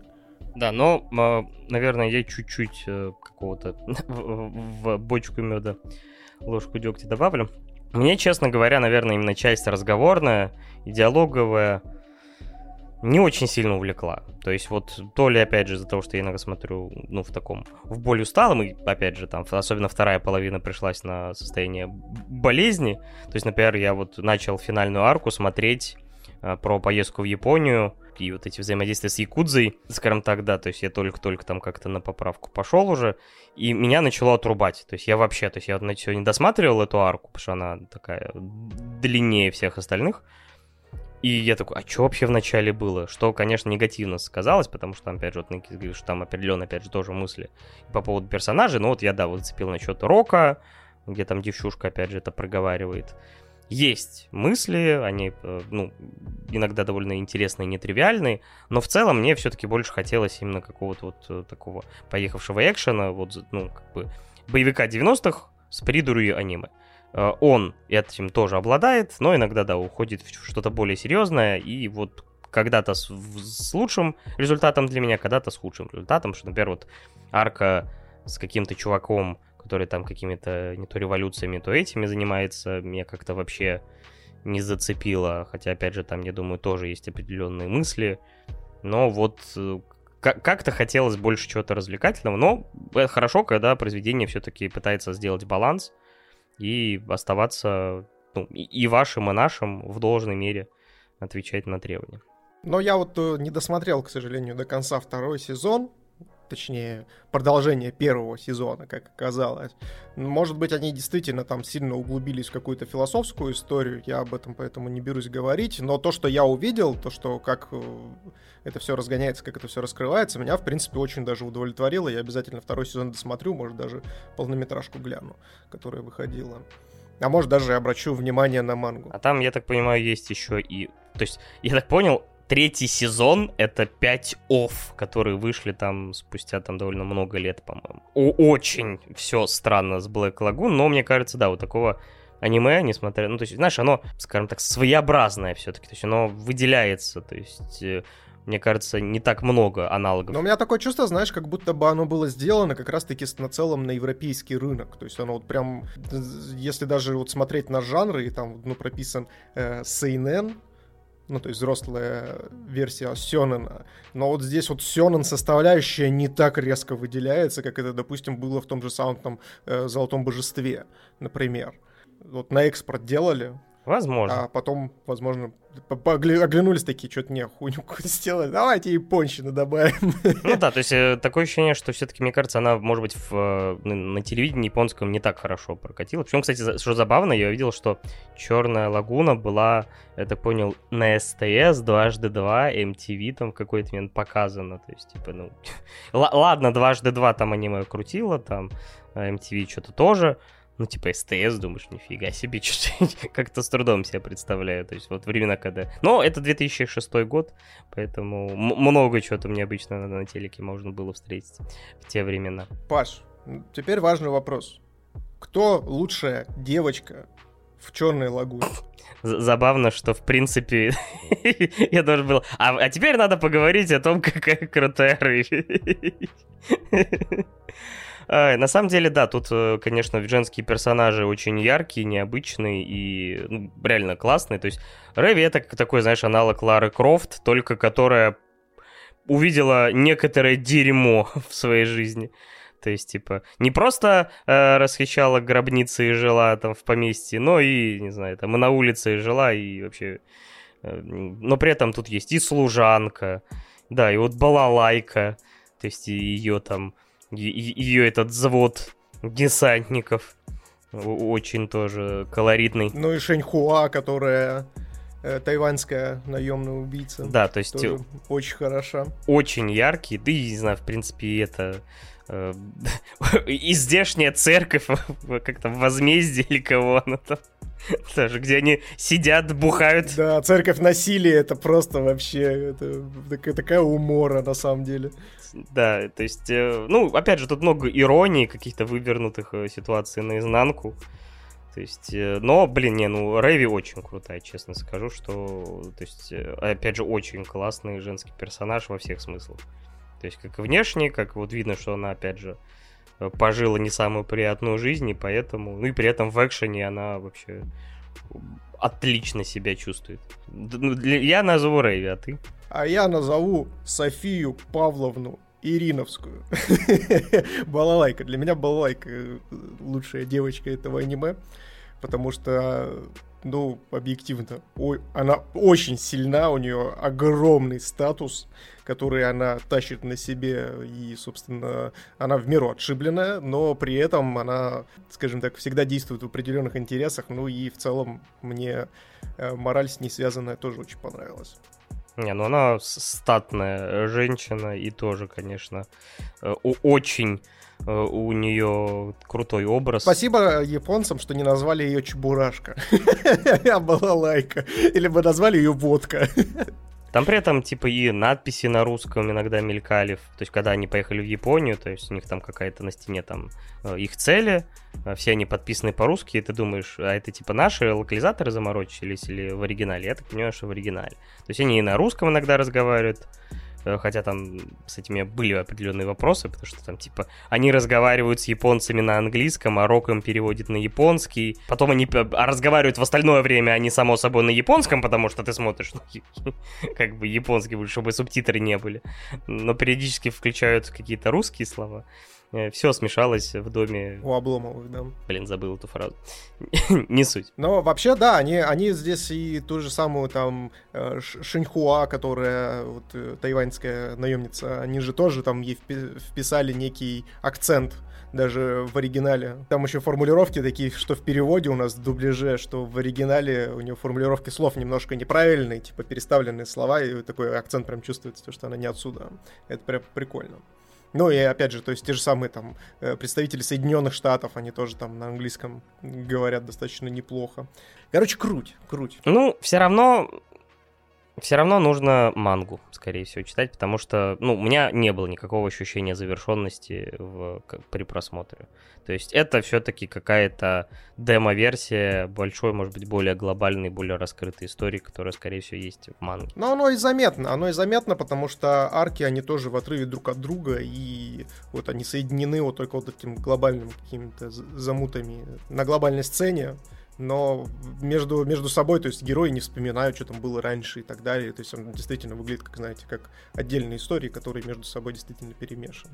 Вот Накис пишет, что арки в сравнении с мангой дико перемешаны. То есть я так понимаю, что это бленд из вот э, какая-то выжимка из манги поэтому она менее связана. Это типа, знаешь, как это, как сборник анекдотов. Лучшее. Лучшее за 2021 год. Ну, типа того, да. Да. Но все равно в целом хорошо. То есть, ну, опять же, из-за того, что, да, меня, может быть, не зацепила как бы вот эта более серьезная составляющая, я, наверное, вот поставлю там 7,5-8. А, ты что поставишь? А, я со своей стороны Лагуне поставлю восьмерку. Очень хороший боевик. Ну, то есть таких если честно, не так уж и много в стане аниме, вот э, таких именно, которые нацелены именно на западную аудиторию. Поэтому если вдруг вы действительно любите боевики 90-х, э, боевики 2000-х, то обратите внимание обязательно на э, «Пиратов Черной Лагуны». Там действительно есть чему вас зацепить. Да, в целом хорошо, рекомендую. Да, пока ты там, пока ты там говоришь, я тут что-то зацепил краем глаза нашу табличку, хотя обычно в нее стараюсь до конца самого не смотреть. Вы что творите, ребят? Вы что вы что делаете-то? У меня, у меня чуть сердечко, блин, не остановилось. Вы что там? Вы кто тоже ограбили подлодку эсэсовскую? Или что происходит? Откуда золото, блядь? Еще пожалуйся. Спасибо, ребят, большущее вам за такие гигантские, блин, э, за такую гигантскую поддержку. Вы просто ультра красавчики. Я, конечно, вообще... Я, я сижу, у меня чуть челюсть, блин, сейчас не отвалилась, блин, вставная, пришлось бы новую покупать, блин. И, знаете, такая, это, как, как заводная челюсть, такая скакала куда-нибудь в сторону туалета. Да, огромная благодарность и респект. Будет, что на хлеб намазать. И как-то, может быть, подкаст, не знаю, там, э, на найти и, и новых слушателей. Найти новых ведущих, блин. Получше, да. Да. Не, реально, мы в какой-то момент, мне кажется, так и подумаем, что так, шутить мы лучше не научимся. Типа, это... Говорить лучше тоже не научимся, память лучше тоже не станет. Нам нужны новые ведущие. Останутся аватары, просто люди, которые похожими голосами будут разговаривать, но делать это лучше. Идеальный план. Да-да-да, я, я требую, чтобы меня озвучивал э, какой-нибудь э, э, чувак, который будет меня, знаешь, пародировать вот таким, типа, ну, вообще, мне такой никакой не понравилось, хуйня какая-то, блядь. И вот, вот так вот, потом писька, и вот это вот все. И ты ему за это платить будешь деньги, главное.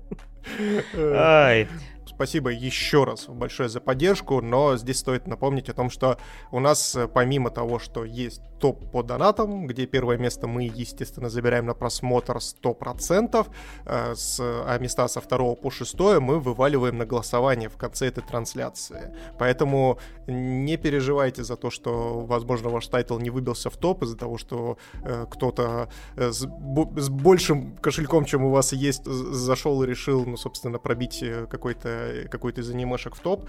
То есть, э, в принципе, второй тайтл мы берем как раз-таки по итогам голосования. Поэтому не переживайте и главное смотрите до конца, чтобы в нем поучаствовать. Да. Ну и самое время к финальной теме переходить. Это реинкарнация безработного. Вы ждали, вы просили, вы заказывали вы поддерживали, и вот он здесь. Безработный. Михаил Попов. Нет, на самом деле. Блять. Слушай, по факту-то я тоже реально реинкарнация безработного. Извините.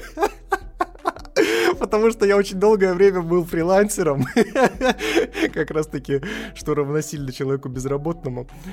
Поэтому я так и пошутил. У меня жена надо мной так шутила, потому что она работает в, гос... в госучреждении, а я работал фрилансером, она такая домой приходит, такая, о, привет, мой безработный муж, домохозяйка. Я такой, привет, жена. Да, витюбер. Я там детей обучаю, а ты что тут делаешь? А я тут перед камерой сегодня для своих подписчиков танцевал, блядь, в костюме кролика, блядь. Тверкал. Да-да.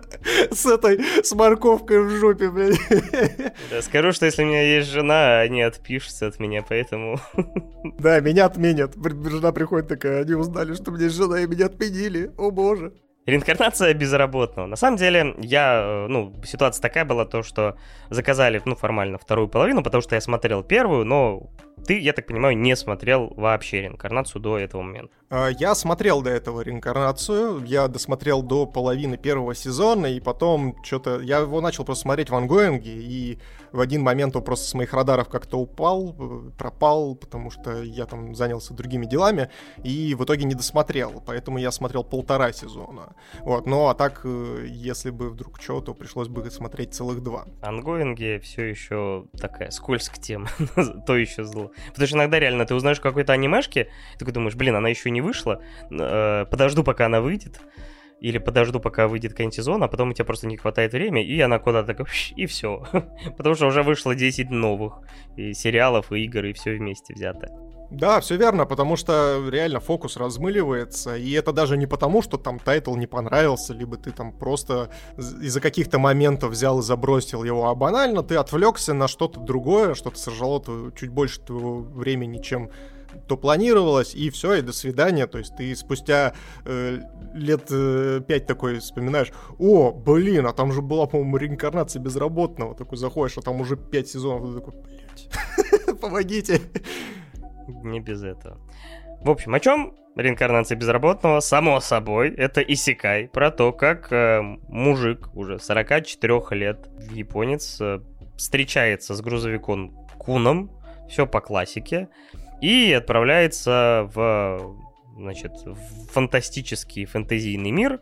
К нему грузовик просто подкатил, как в ее заветное желание подкатила девушка, собственно, главному герою, а тут грузовик решил подкатить. так он мне понравился. Но учитывая, слушай, учитывая то, что главный герой действительно был безработным, там очень долгое время вел затворнический образ жизни, объедался всем подряд, и, возможно, он действительно э, просто грузовик принял его за симпатичную фуру и направился прям в его сторону на полной скорости. Осуждаю потишейминг. Потому что стремительно набираю вес, сидя дома.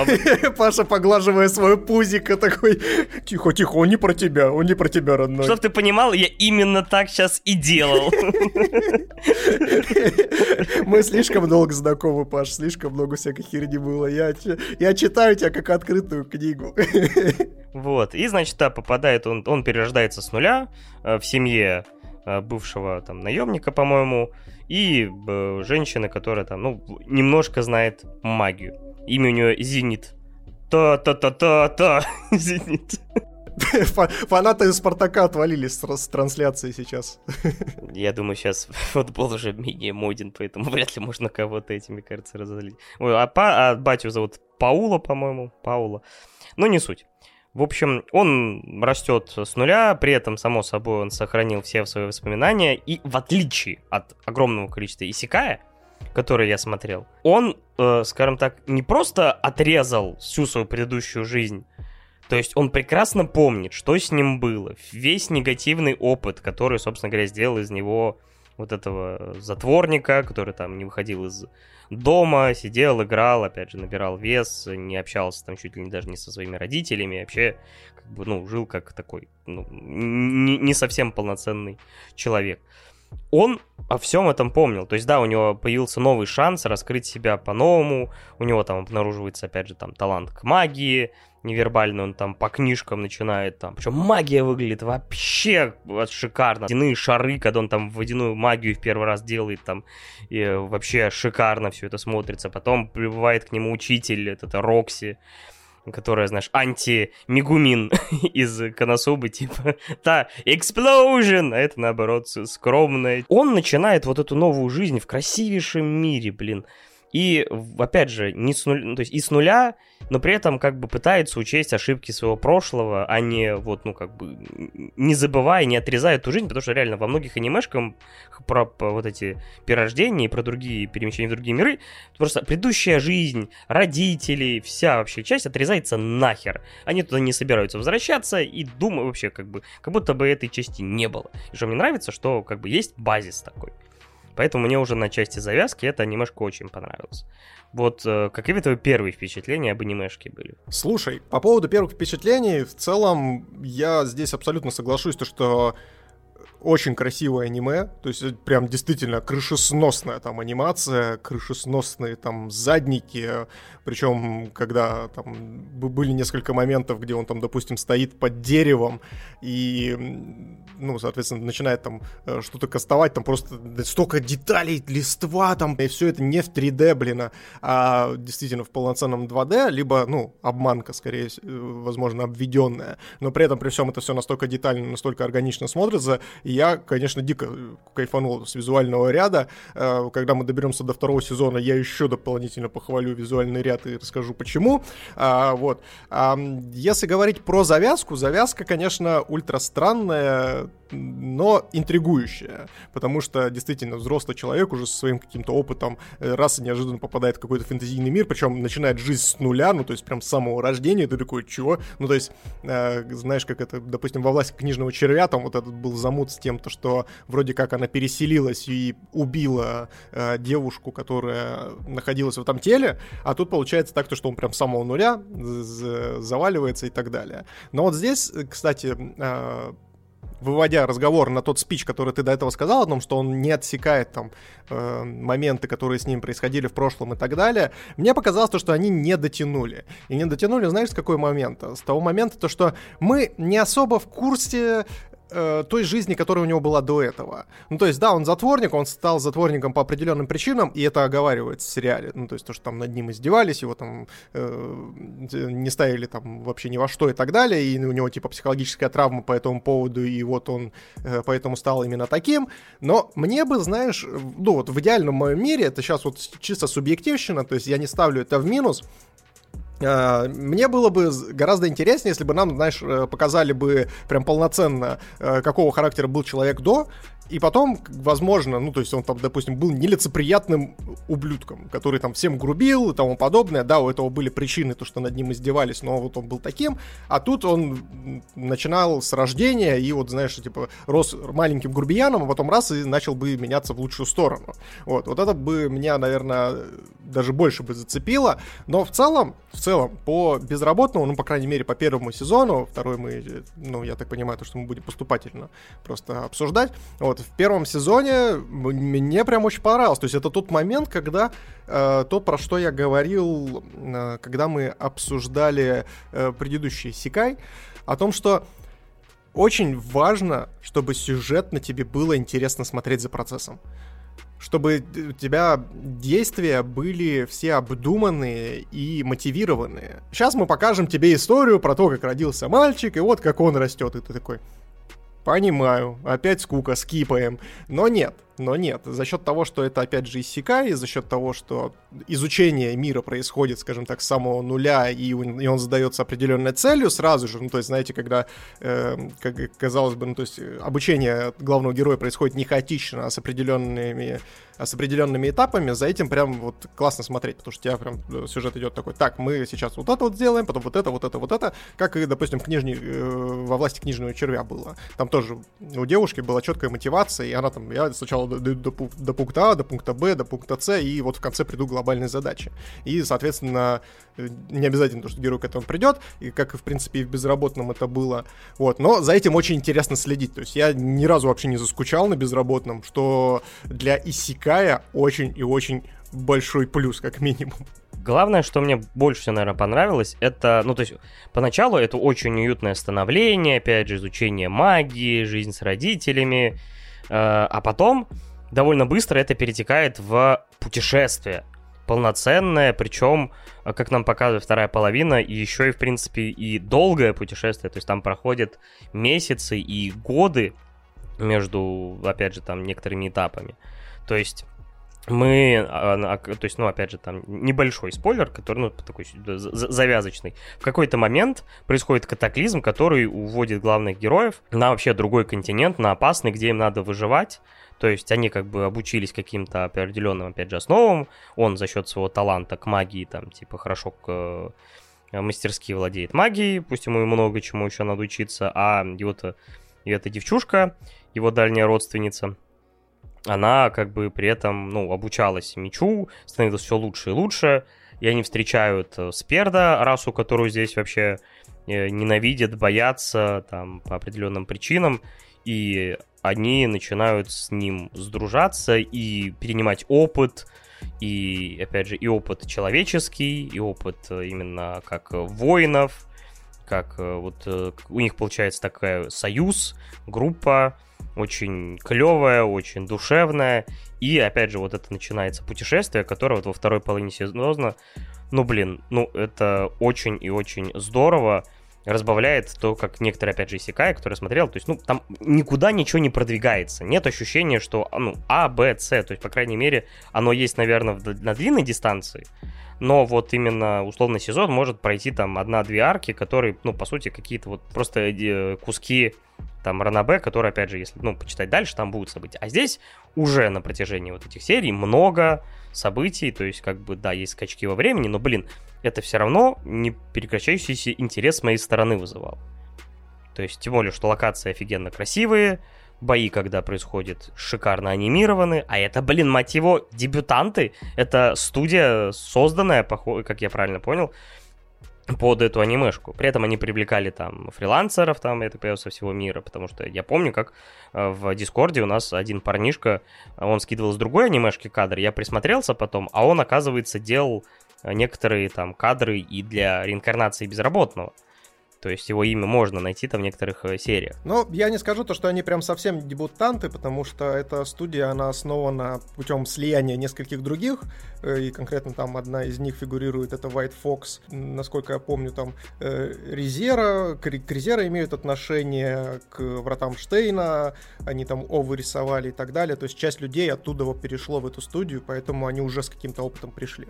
Вот, ну вот это я, я просто зашел, да, на... То есть слышал что-то, что это, грубо говоря, ну, ну, именно название именно студии, ну, как-то формирование новое, я зашел, типа, нажал на них, у них, типа, да, только безработный, поэтому, да, я, наверное, так сказал, но спасибо, что поправил. Но есть и обратная сторона всей этой истории, это Эчи. Его дохренище.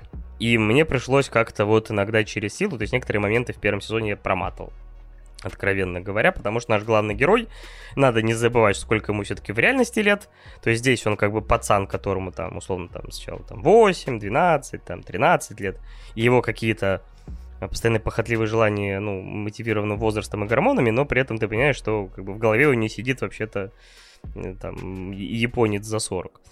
То есть, что делает многие сцены еще более неловкими. Поэтому для меня, блин, это Исикай это сборник самого лучшего, что может мне дать аниме, и самого худшего, что может дать мне аниме. И вот такие противоречивые эмоции, но, блин, все-таки сильные стороны здесь для меня все это перевешивают и затмевают. Ну, вообще, это, кстати, такая, знаешь, э, белая нить, которая проходит через все аниме.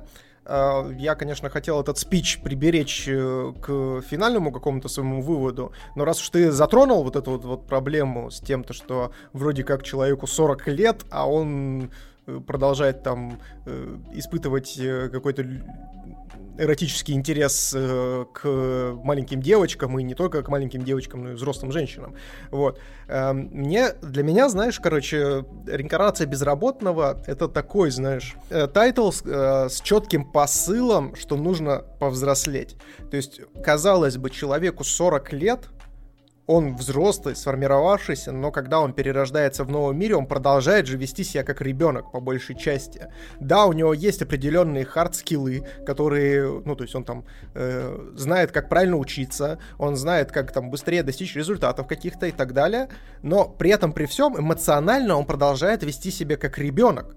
И здесь фишка в том, то, что я вот это считал очень четко, и, блин, это мое почтение, конечно, создателям, то, что они смогли вот так вот ненавязчиво, таким вот, знаешь, прям под смыслом запихнуть то, что, несмотря на то, что это взрослый человек, ему все равно нужно повзрослеть в эмоциональном плане, как в эмоциональном, так и психологическом. И если они это смогут грамотно развить дальше, а, потому что, ну, за два сезона, к сожалению, это невозможно сделать, то это будет прям, ну, вообще охренительно. Да, у этого аниме очень большая перспектива. Надеюсь, они не растеряют все это и продолжат э, с такой же силой давить на газ. И действительно, это аниме, которое может войти, не знаю, там, условный зал славы. Э, ну, не зря я, например, сегодня смотрел, э, сделал реакцию на аниме итоги Гигука. И, чтобы ты понимал, реинкарнация безработного на первом месте. То есть при том, что какие у нас были претенденты. То есть, опять же, там четвертый сезон Атаки Титанов, там странное такси, которое мы там поставили себя на первое место. Но, честно говоря, кстати, да, если бы я досмотрел вторую половину реинкарнации, я, мне кажется, что реинкарнация у меня попала бы в топ-3, наверное. Даже при том, что как, как сложно было там, э, ну, с учетом того, что мы могли добавлять э, крутейшие анимешки прошлых лет. Но, блин, реинкарнация мне понравилась очень сильно. Это то, что вот опять же делает анимация лучше всего. То есть да, и здесь, кстати, стоит еще заметить то, что несмотря на то, что история такая, казалось бы, фэнтезийная и по большей части беззубая, как кажется на старте, тем не менее, там вплетены очень и очень даже интересные какие-то жестокие истории, Э, которые вот действительно немножечко выбиваются из общего тона повествования, но при этом они, знаешь, как бы выводят тебя на детское ребячество, на детское ребячество, а потом просто берут и тебе дают леща такие, Буф. Слышь, что, дружище, ты очнись, как бы мы тут, э, несмотря на то, что здесь э, фэнтезийный мир и, возможно, где-то бегают радужные пони, здесь как бы не все так радужно, как, ты, как тебе кажется. То есть там э, во втором сезоне тема расизма, допустим, очень жестко проскакивает. В первом сезоне вспомним ту же самую тему с похищением, когда просто неожиданно ни с того ни с сего, то есть какая-то шалость превращается в что-то более жесткое, когда там главную героиню чуть ли не ногами избивают, такой, вообще, нихера себе, вот. И, то есть, вот этот э, тайтл, он очень так грамотно балансирует между ну, насчет этти, кстати, я тут, наверное, тоже прокомментирую, скажу о том, что да, его дохера, вот, и если честно, он местами, э, ну, по крайней мере, своими намеками он перебарщивает, но э, мне, в принципе, было с этим ок. Ну, то есть я как бы это воспринимал, знаешь, уже как данность побольше. Ну, и опять же, здесь они не скажу то, что прям так сильно палку перегибают, как это было, допустим, с тем же самым No Game No Life наш любимый. Ну, да, это не сказал бы, что это какой-то... Кстати, ну, сейчас люди в чатике спорят, типа, эти это или не эти. Я, честно говоря, просто увидел это в списке жанров. То есть, да, это можно назвать фан-сервисом, как вам угодно и как вам привычнее, просто, да, типа, жанры драма, фэнтези, эчи.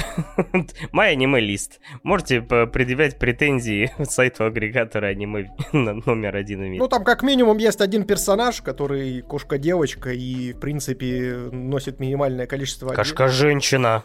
Хорошо. Лучшая кошка-женщина. Лучшая кошка-женщина. Если бы такая кошка была, я бы даже бы не женился. Она бы просто, это знаешь, э, перед работой ты такой просыпаешься, она у тебя на груди лежит, свернувшись комочком, и ты такой, ну, значит, сегодня у меня выходной. Потому что я не могу встать, простите, у меня кошечка. Ну, потому что, да, потому что она весит килограмм 70. Но лучшая игрушка женщина. Это да, это безусловно. Best. Вот. А еще, если говорить про какие-то моменты, возможно, которые меня коребили, ну, потому что, как говорится, в любой бочке меда есть небольшая, небольшой процент дегтя, это момент с божеством. Он меня немножечко коребит, потому что это гребаный, блин, рояль в кустах. То есть, если вдруг вы видите то, что по сюжету персонаж заходит в тупик, или он там, допустим, топчется на месте, то, скорее всего, к нему скоро наведается имба-персонаж, который все ему расскажет, либо даст ему обтекаемые намеки на то, что нужно сделать.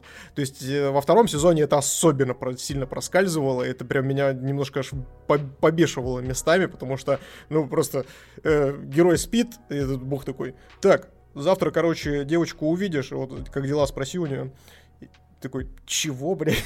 Кого? И ну, то есть бог выступает двигателем сюжета. Там как бы под конец э, сезона, конечно, это все немножечко выводит в намек на третий, то есть как будет развиваться дальше история, то, что типа у Бога на самом деле это был план, и скорее всего то, что э, наш главный герой является у этого Бога на побегушках. Ну, то есть э, он типа специально его сюда загнал. Да, то есть он выполняет его, чё, чё, ну, то есть, так сказать, неосознанно выполняет его поручение. Мне единственное, я, для меня он просто был таким более фановым персонажем, я не мог отделаться от ассоциации. Помнишь, ролик, э, поехавший, где манекен или штука какая-то вот такого же цвета, белая, бесформенная, идет по улице, и типа там во все стороны двигаются вот эти я не знаю, это очень странно описывать. Под музыку еще такой ту ту ту ту ту ту ту да да да да да да да да И вот это мне, то есть мне все время рисовался вот это, то есть здешняя истина, вот такое вот какая-то бесформенная хрень, которая очень странно себя ведет. На самом деле не все так просто окажется, скорее всего, но для этого надо будет еще подождать какое-то время, чтобы история раскрутилась. Но уже даже сейчас, и вот мне что понравится, то есть даже и двигается, опять же, какой-то глобальный сюжет потихоньку, закидываются какие-то крючки, но в то же время есть какие-то маленькие, очень приятные моменты, например, сцена с батей, ну блин, ну вот вот иногда нужно просто поговорить и услышать друг друга. И вот иногда этого достаточно, чтобы, блин, найти общий язык это так, ну, как-то вот мне, не знаю, прям обдало каким-то приятным ощущением. Так, блин, горжусь и ГГ, и типа, и бати. Вот вы молодцы прям. Но батя у него дебил, блин, простите, это да. пожалуйста. Я буду, я буду честен и откровенен. Батя у него просто гребаный идиот. Ну, то есть видно то, что он, понятное дело, вкачивался не в интеллект, а в силу, но не настолько же. Ну, то есть просто, ну, то есть в первом сезоне, как он накосячил, это вообще просто забейте, я охерел, блядь. Если б я был уебан, я бы спал с двумя женщинами в одном доме. Это, И двойными пизделями был бы окружен. Да, он вообще своему писюну не хозяин, абсолютно. Вот. И а во втором сезоне он еще больше подтвердил это осознание мое и подкрепил, блин. А, конечно, они потом посидели, обкашляли вопросики под пивасик, но вопрос в том, то, что а как бы, блядь, думать тебя, блядь, не научили, дружище? Немножко хотя бы. Но в целом, опять же, как бы подытоживая, я все равно в целом практически в восторге от э, реинкарнации безработного. То есть мне кажется, что я Исикаев не так много, конечно, видел, но мне хотелось бы, чтобы Исикаи больше шли под таким тропом. Короче, реинкарнация безработного. Очень достойное аниме. Я вот, кстати, здесь э, хотел еще дополнительно похвалить второй сезон за э, качество анимации. То есть в первом сезоне была крутая анимация, во втором сезоне еще хлеще. Когда э, там есть один момент, который я просто охерел с него. Они сидят в, в этом в кабаке, он берет булку хлеба, разламывает ее пополам, а там, блядь, такая анимация пружинистая, такие булочки прям сочные. Я такой, ебать, я в Соме такого не видел, вы чё, алло? Гигук тоже об этом. Я, конечно, понимаю вашу любовь э, к ну, к еде там и ее изображение в аниме, ну не настолько же, чтобы, ну, мне, мне кажется, там полгода просто они рисовали только вот анимацию этой булки хлеба, а все остальное было нарисовано уже давно, поэтому они не выпустили одним сезоном это все дело.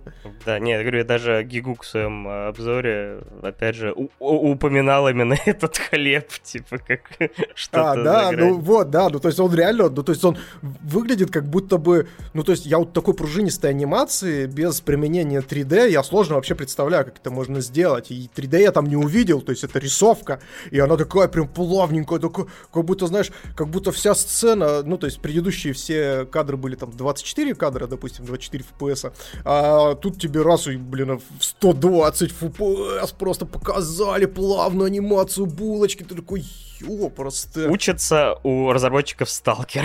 так у них батон пока еще, типа, статичный был. вот если они его еще так же классно анимируют, все анимешники их. да, да. Но при этом, при всем, подытоживая, я могу сказать о том, что аниме не без огрехов. Не скажу то, что это прям шедевр всех времен и народов, но если мы говорим про Исикая и, ну, вообще в целом обсуждаем конкретно этот жанр, то, пожалуй, разра- э, разработанный, блядь, разработанный.